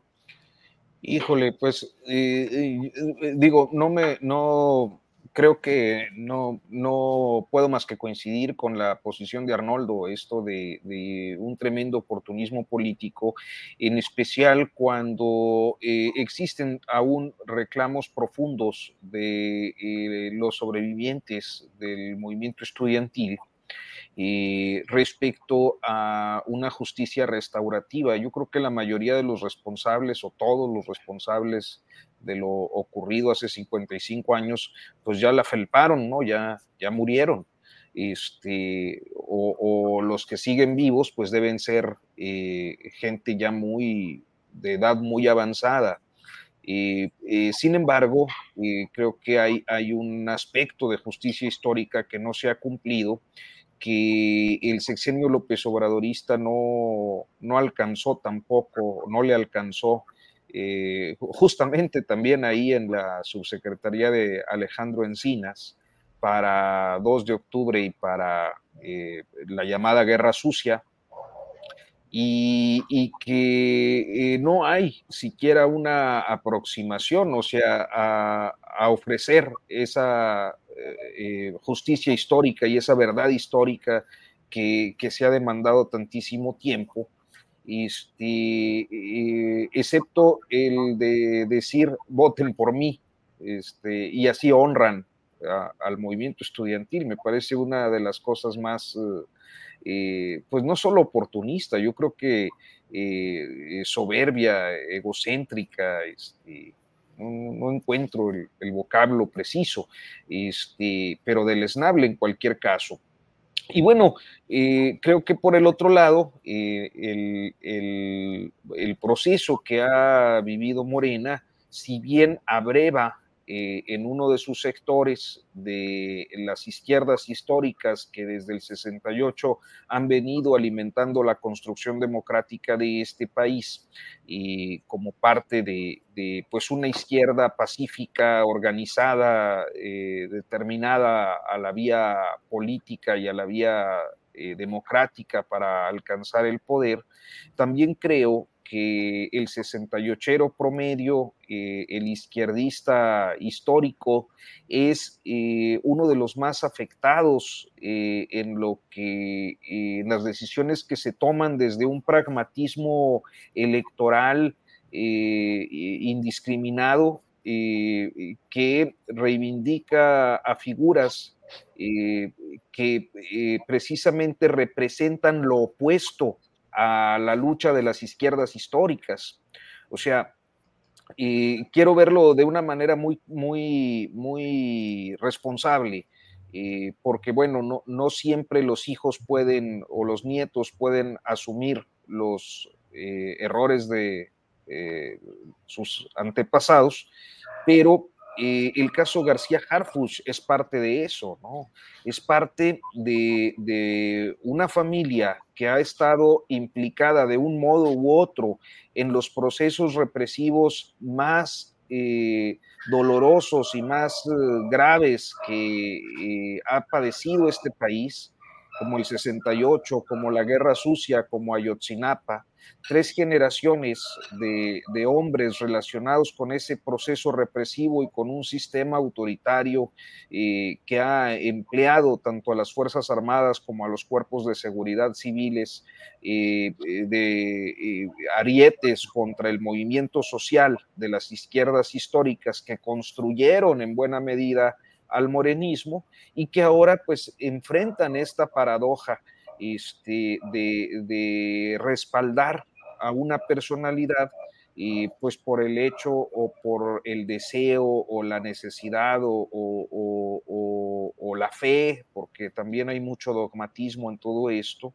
de que eh, continúe una visión de país que es eh, como se identifica la de López Obrador, una visión de transformación, con quien sea, pero bajo las mismas siglas. Y eso pues me parece un poco contrasentido que hoy a 55 años encontremos a las izquierdas históricas en muchos lugares eh, procedentes del 68 y otros movimientos sociales vapuleadas por eh, pues los antiguos representantes eh, de dinastías del poder que han sido precisamente quienes las han sobajado, las han pisoteado y las han este, golpeado a través de, nuestra historia. Gracias, Arturo. Déjenme compartir lo que nos eh, comenta Carmen Robles en el chat. Dice, hasta Jorge Fernández Menéndez, que escribió un libro para respaldar la verdad histórica de Peña, ya indicó que las declaraciones de AMLO lo respaldan ahora. Sí, bueno, Fernández Menéndez hizo este, este disque documental que en realidad fue una ficción en donde eh, eh, utilizó a, jóvenes actores urbanos, mestizos de televisión azteca para, para representar a, muchachos estudiantes de la, de, la, de la, Sierra de Guerrero que se autoinculpaban, que, que se asumían como criminales y que por eso se justificaba que los hubieran desaparecido. Y ahora también está, o están felices todos esos. O sea, Andrés Manuel les, acaba de dar a sus adversarios un motivo para celebrar.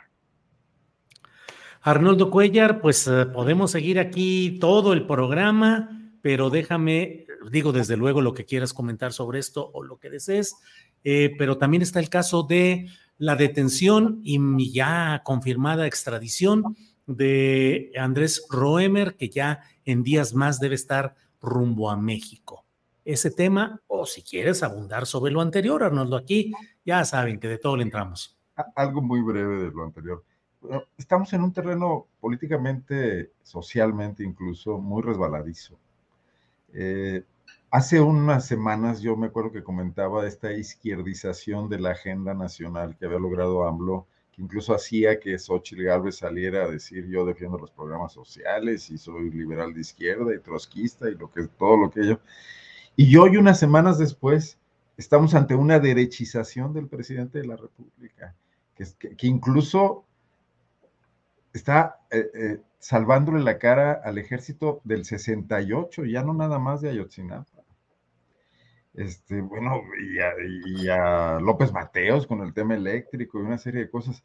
Pues son, vaivenes, pero yo creo que son, es signo de los tiempos. Y creo que hoy no podemos discutir ideológicamente, porque ninguna de las opciones está siendo coherente con como ocurría en el siglo XX, con un entramado, que tampoco lo eran mucho, pero por lo menos defendían hasta cierto punto entramados ideológicos para explicar sus decisiones pragmáticas. yo creo que estamos en una etapa muy fluida, muy caótica, muy oportunista, que, bueno, lo decíamos con el tema de Claudia, eh, y que eso también a los analistas nos impacta, porque nuestros parámetros se están moviendo muchísimo y desde luego, y con la participación además ahora de, de las audiencias que nos están poniendo una soberana madriza acá, todos, que se respeta y se recibe bien. Y ya somos más que chayoteros, ultra, super, sí, ya. traidores a la patria. la mesa de Aristegui, dicen. Sí, sí, sí, que a qué horas termina el programa de Loret de Mola y que cuánto nos pagan y que cómo cambiamos. Mira, eh, de todo hay aquí, este, bueno, pero bueno, ¿a qué les pero no, pero no podría ser ese programa, porque en ese programa, el de Loret, o, están, están celebrando lo que dijo el presidente hoy. Claro.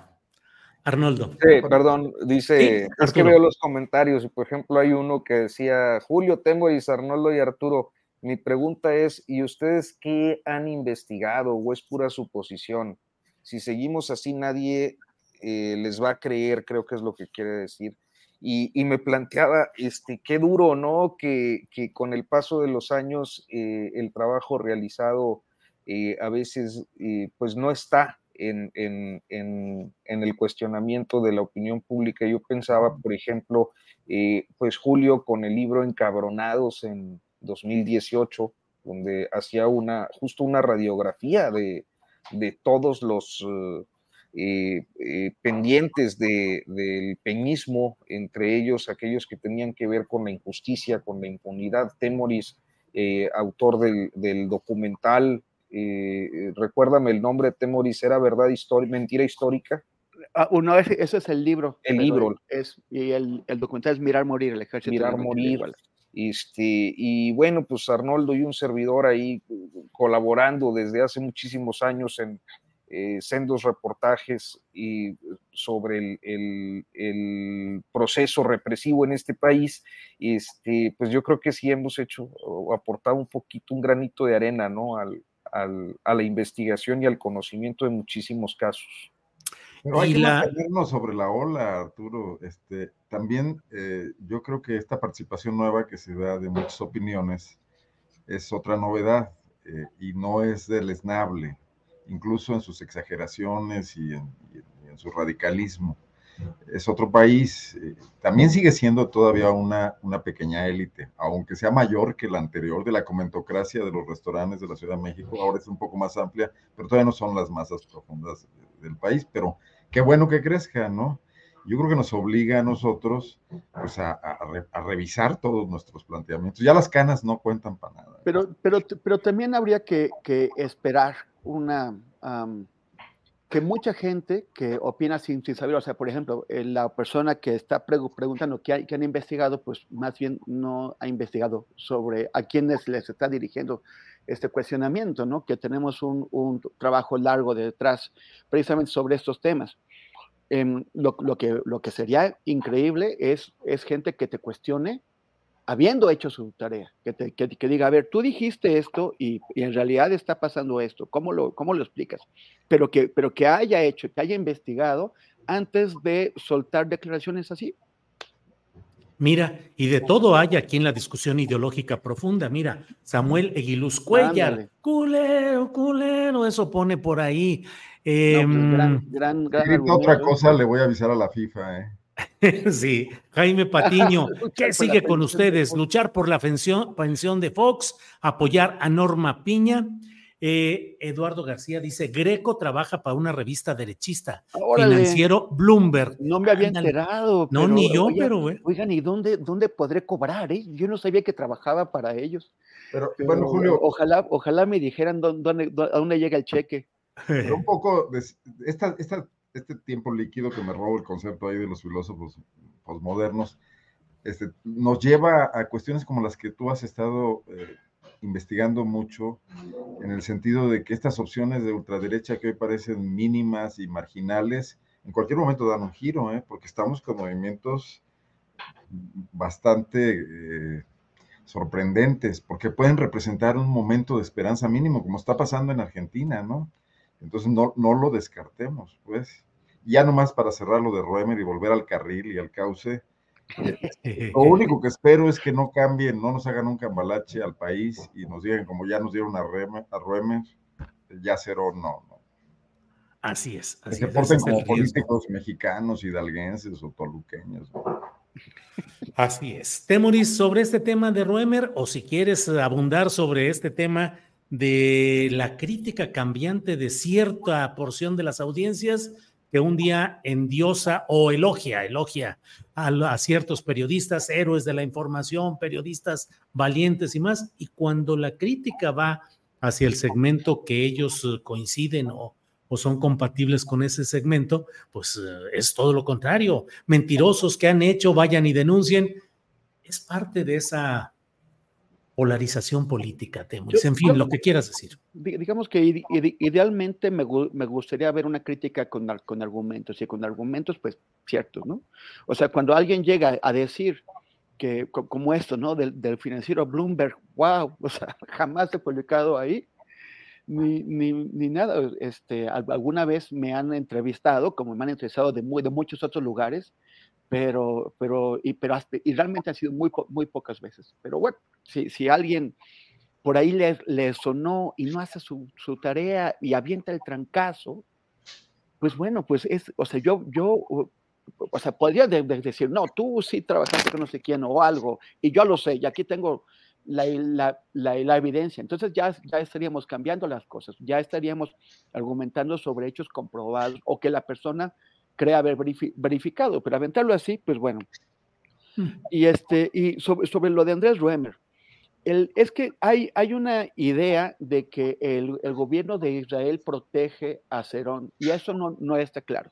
Sí hay en Israel importantes poderes que protegen a Tomás Cerón de Lucio que eh, en, particular es esta empresa, NSO Group y otras empresas que cuando Cerón de Lucio estaba en la seguridad mexicana, les dio contratos multimillonarios, pues para finalmente espiarnos. Pero eh, el caso es que tienen una, firme relación con él y ellos lo están protegiendo, pues ahora que se fue allá. Y no solamente lo protegen, sino que le hacen campañas de relaciones públicas. Eh, por lo que sé, el, procedimiento de, extradición de, Tomás Cerón de Lucio está, siendo evaluado. Y, la, cosa es, el, el, Poder Judicial y la Fiscalía israelíes son muy celosas de su independencia. Es una independencia que el primer ministro Netanyahu y su coalición han estado saboteando, han estado torpedeando y que eh, va, vamos a ver qué tanto, qué tanto terminan cediendo y si esto tiene un impacto en el proceso, en la solicitud. Pero a mí me parece que es una buena señal que, ya, que ya está dispuestos a, a, extraditar a Ruemer, porque, los, porque son dos condiciones distintas. Con, con Ruemer hay una identidad de, del Estado israelí, porque Ruemer le prestó servicios sucios al Estado israelí cuando eh, falsificó un voto, cuando él como representante del, del, del, del Estado mexicano falsificó un voto eh, contra la admisión de Palestina en la ONU. O sea, él eh, eh, desobedeció la instrucción que recibió del gobierno de México y votó en un, en un, en un sentido contrario cuando la instrucción era votar a favor de que Palestina entrara a la UNESCO. Y, este, y, y entonces, bueno, el Estado le debe a Ruemer y sin embargo parece que lo van a extraditar. Yo, no, yo sí creo que esas empresas le deben a Tomás Herón de Lucio, pero no necesariamente el Estado israelí. Entonces, por lo tanto, eh, eso podría ser una buena señal para que eh, se produjera esta extradición. Bien, gracias. Pues ya estamos en la parte final del programa. Nos quedan unos tres minutitos cada cual para el tema que deseen plantear. Postrecito, amargo, dulce, semi amargo, semidulce, como quieran. Don Arturo Rodríguez, ¿qué nos dice hoy, por favor? tu micrófono, Arturo. Fíjate, a mí el caso de Andrés Ruemer habrá que ver, o sea, las extradiciones, conseguir una extradición no necesariamente eh, representa eh, que vaya a haber justicia o significa que vaya a haber justicia eh, en algún caso. es que lo traen para ser procesado y ya en el proceso veremos qué logran hacer. Hemos visto cómo se, se van cayendo los, los grandes casos del sexenio, este, el, el, episodio más reciente pues fue el de Juan Collado, ¿no? Eh, pero yo quisiera concentrar eh, un poco la atención eh, en, la forma en la que hay quienes bajo un cierto perfil de aspecto y una actividad profesional que le permite o le da acceso a relaciones de poder, llega a convertirse en una monstruosidad, en un monstruo, como es el caso de Roemer. O sea, este, este personaje sobre el que ya eh, sabemos mucho por las investigaciones que ha logrado, que ha conseguido la colega Alejandra Krail, eh, que precisamente hoy es un recuento interesante en el, en el Universal respecto a, a Andrés Roemer cómo logra colarse y me parece además eh, como, como, como parte de una ficción, ¿no? Como una historia tan próxima a la ficción. Eh, me acuerdo de aquel, ah, una novela, trato de recordar el nombre de Luis Espota, donde había un príncipe que en realidad no lo era, pero se hacía pasar como tal y seducía a la, a la eh, élite capitalina, ¿no? Príncipe italiano, no me acuerdo del nombre del, de la novela. Y, en este caso pareciera ser lo mismo, o sea, él logra colarse a las altas esferas del poder. ¿Te refieres a Casi el Paraíso? A Casi el Paraíso. Sí, sí, que es todo un, sí, sí, claro. ¿Verdad? Y, de la nada alguien llega... Hugo Conti. Hugo Conti. Hugo Conti, sí. Era el príncipe este, que luego pues, resulta que no era príncipe, ¿no? Que era, era, era un estafador mexicano que se había llevado al baile a todos. Sí era italiano, pero era un vago bastante hábil. como abundan. Como abundan. Y bueno, en este caso eh, creo que es un poco así, alguien que llega a la élite política y de ahí va a la élite empresarial, concretamente a través de Grupo Salinas. Eh, creo que parte de un equipo que nos trae a la 4T una vez más, porque ese equipo es el de Esteban Moctezuma Barragán. que a lo largo del sexenio de Peña, eh, pero no solo con Peña, también con Mancera, con, con, con este panista eh, Moreno Valle, eh, obtiene ingresos en una asociación civil por más de 400 millones de pesos. Es una barbaridad de dinero y que mientras él va desarrollando esta actividad de élite y, recibiendo grandes recursos, se dedique a abusar, a violar, eh, a abusar sexualmente y a violar a, mujeres eh, de una manera, eh, pues, serial, digámoslo así, 60 denuncias. Sí. Es una cantidad tremenda. Entonces, me parece que a veces y, hay que tener más abiertos los ojos con algunas personalidades tan, tan ruines, tan viles, tan monstruosas como sería el caso de, pues, de este señor. Bien, Arturo, bien, gracias. Eh, Arnoldo Cuellar, por favor, postrecito. Nada más, sí, y aviso y advierto que mi postrecito va a ser para congraciarme con el chat. Y no es eso, eso. Es lo que creo sinceramente. Arnoldo Cuellar 4 en modo 4T. Adelante. No, pero no, en el sentido de que a mí me parecen bienvenidas las opiniones de todo tipo que hay en el chat, porque estamos en un país donde el debate político y público ha estado reservado a muy pocas personas. Es una élite de una élite los medios no, la, no lo han propiciado históricamente, entonces la llegada del Internet, este tipo de programas, este tipo de espacios, es una novedad y que, que vengan las cosas como vengan. O sea, lo primero que necesitamos es que la gente entre a un programa, luego que se anime a opinar. Si dice una barbaridad, bienvenida, pues la segunda vez ya opinará mejor, la tercera, pero primero que se enteren, que estén en estos espacios. Entonces, eso, eso es una cosa que, que me congratulo, pues, de lo movido que está aquí la cuestión. Eh, y el segundo tema, nada más mencionar rápidamente que esto que dice Arturo, lo que exhibe Spota en realidad es el provincianismo y el chabacanismo de esa élite mexicana, ¿no? De la época del alemanismo, casi creo, ¿no? Sin estar muy seguro, ahorita no, hace mucho que la leí, pero que creo que seguimos en las mismas, para que lleguen estos arribistas a sorprenderlos, ¿no? Así es, así es. Gracias, Arnoldo. Temoris Greco, para cerrar, postrecito, por favor. Pues con, con nuestra amiga tan querida Sandra Cuevas, ¿no? que, que, que, está haciendo este berrinche porque no la, porque no la toman en cuenta. Eh, desde, desde, el principio a mí me dio la, la, la, impresión de que el propio Monreal tendría que estarse preguntando, wow, ¿qué hice? Porque pues se, se, anda, se anda, por todos lados esa, esta señora generando eh, olas, eh, es, es, escándalos por su prepotencia, por su, por su altanería, o sea, por un ego desbordado, eh, tan, tanto que parece que los partidos ahora de, del Frente Amplio, pues algo le deben, de manera que ella los emplaza, ¿no? Los amenaza, les dice, es la única vez que les voy a decir. Que, o sea, solamente porque pues, esos partidos pues tienen otra preferencia para, para escoger entre candidatos y candidatas a la, a la gubernatura. Pero también, ¿qué tanto adelanta estos desplantes de Sana Cuevas? Ella es particularmente, pues, altisonante.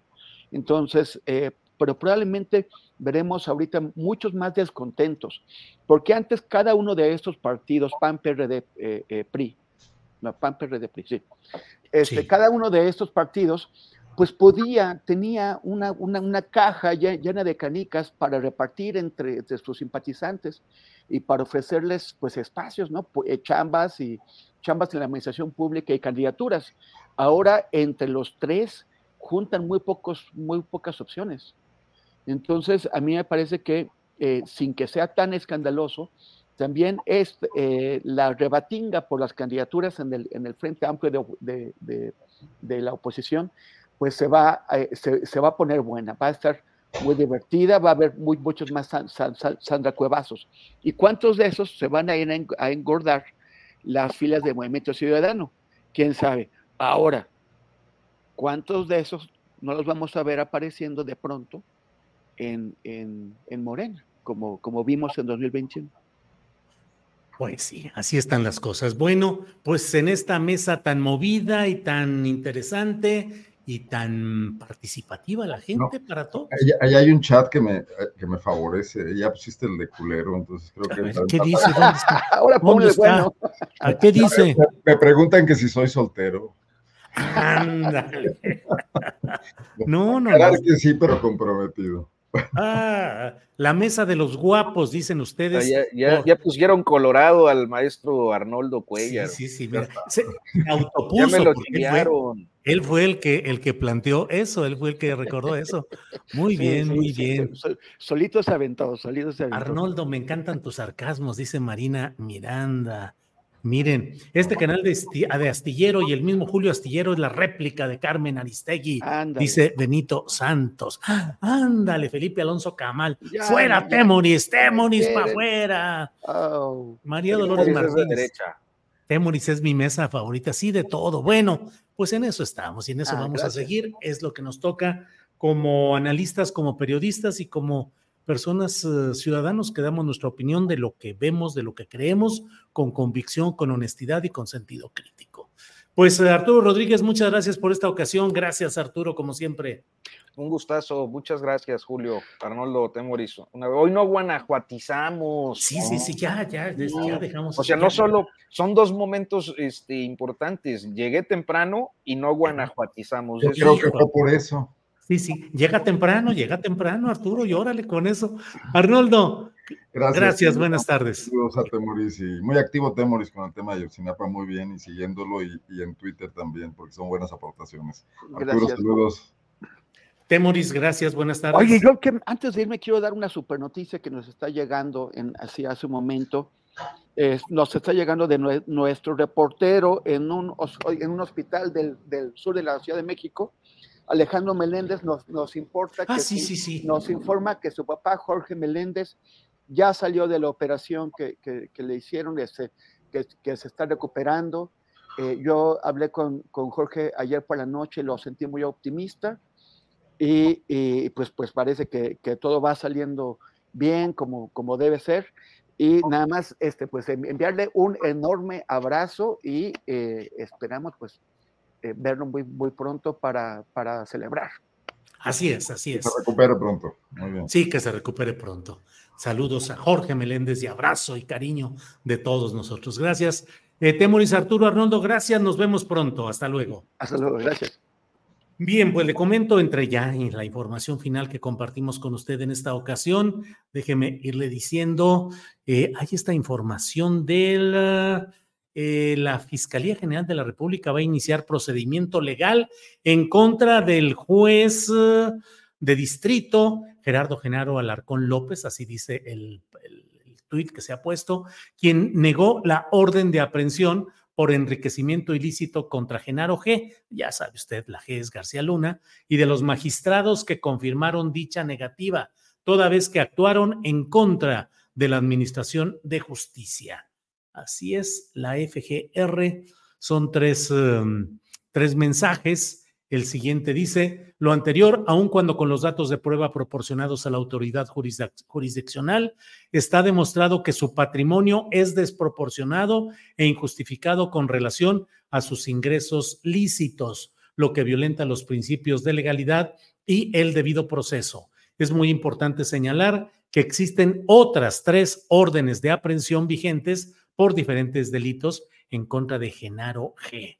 Así es que eso es lo que dice la FGR, que va a iniciar procedimiento legal contra el juez y los magistrados que negaron que pueda proceder la orden de aprehensión por enriquecimiento ilícito contra Genaro García Luna. Eh, debo decir la fuente porque ahí es donde está publicado en el portal de Reforma. El fiscal estadounidense Garland dice que desmantelar a los cárteles será la prioridad en la visita de altos funcionarios de Estados Unidos este jueves a México. Desbaratar los carteles, los cárteles, desmantelarlos es el reto más urgente. Desmantelarlos, desbaratarlos a los cárteles mexicanos. Bueno, iremos viendo qué es lo que sucede en estos temas. Bueno, eh, el INE, por otra parte, ha ordenado que el presidente de la República en su conferencia mañana de prensa quite la postdata que había colocado eh, respecto a un aviso que ordenó el INE que pusiera y que el presidente le agregó una postdata. Bueno, ahora ordena el INE que se quite también esa postdata y así nos podemos aventar la guerra de las postdatas, porque a lo mejor el presidente de la República encuentra otro camino para agregar algo, le ordenan que lo quite y así puede seguir todo este proceso. Eh, Israel Castillo dice pronta recuperación y Dios lo bendiga. Don Jorge Meléndez, José Antonio Álvarez, demos gracias a Dios que Jorge Menéndez, Meléndez haya salido bien de su intervención quirúrgica. Enhorabuena. Eh, desmantelar desde Estados Unidos, dice Armando Alonso. Victoria Vidargas, abrazo a Jorge Meléndez. Bueno, pues muchos comentarios eh, para nuestro querido Jorge. Eh, pronta recuperación, la 4T necesita su crítico periodismo. El INE eh, no se puede argumentar en un comentario de unos cuantos caracteres. Inviten a debatir a la mesa a gente del público, así pueden demostrar si están informados o no. Se sorprenderían con algunos, dice Oscar Alcalá. Eh, Ricardo Bermúdez Bermúdez dice gracias Julio y en general gracias a todos quienes hacen posible Astillero Informa, son un gran equipo y grande es el trabajo que realizan, aunque a veces es difícil seguirles el paso, aquí andamos. Ricardo Quevedo también nos envió un apoyo económico que mucho agradecemos. Y bueno, pues ya con todos estos comentarios, con mm, los señalamientos que nos dan, déjenme invitarlos para que hoy martes a las 5 de la tarde estén con... Eh, Paco Cruz en su videocharla cruzada a las 5 de la tarde y a las 9 de la noche nos vemos en una videocharla astillada más. Sofía Amezcua nos envía, dice abrazos a ti y todo tu equipo. Gracias, Sofía, muy amable. Eh, gracias por su buen trabajo a todos. Bueno, pues ahí seguimos adelante. Muchas gracias. Nos vemos en la noche y mañana nos vemos de nuevo. Gracias. Hasta pronto.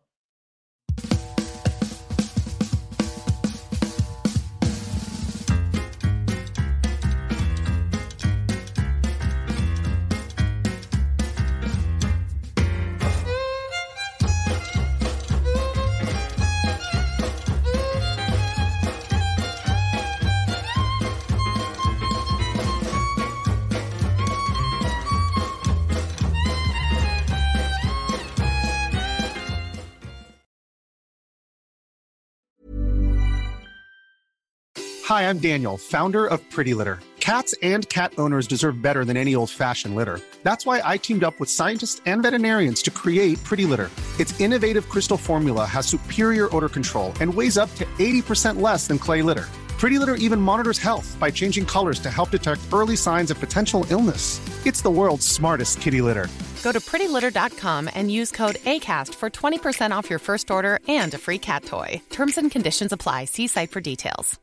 ¿No se merece tu familia lo mejor? Entonces, ¿por qué no los mejores huevos? Ahora, Egglands Best están disponibles en deliciosas opciones. Huevos clásicos, de gallina libre de jaula y orgánicos de Egglands, que ofrecen un sabor más delicioso y fresco de granja que le encantará a tu familia. En comparación con los huevos ordinarios, Egglands Best contiene la mejor nutrición como 6 veces más vitamina D, 10 veces más vitamina E y el doble de omega 3 y B12. Solo Egglands Best. Mejor sabor, mejor nutrición, mejores huevos. Visita egglandsbest.com para más información.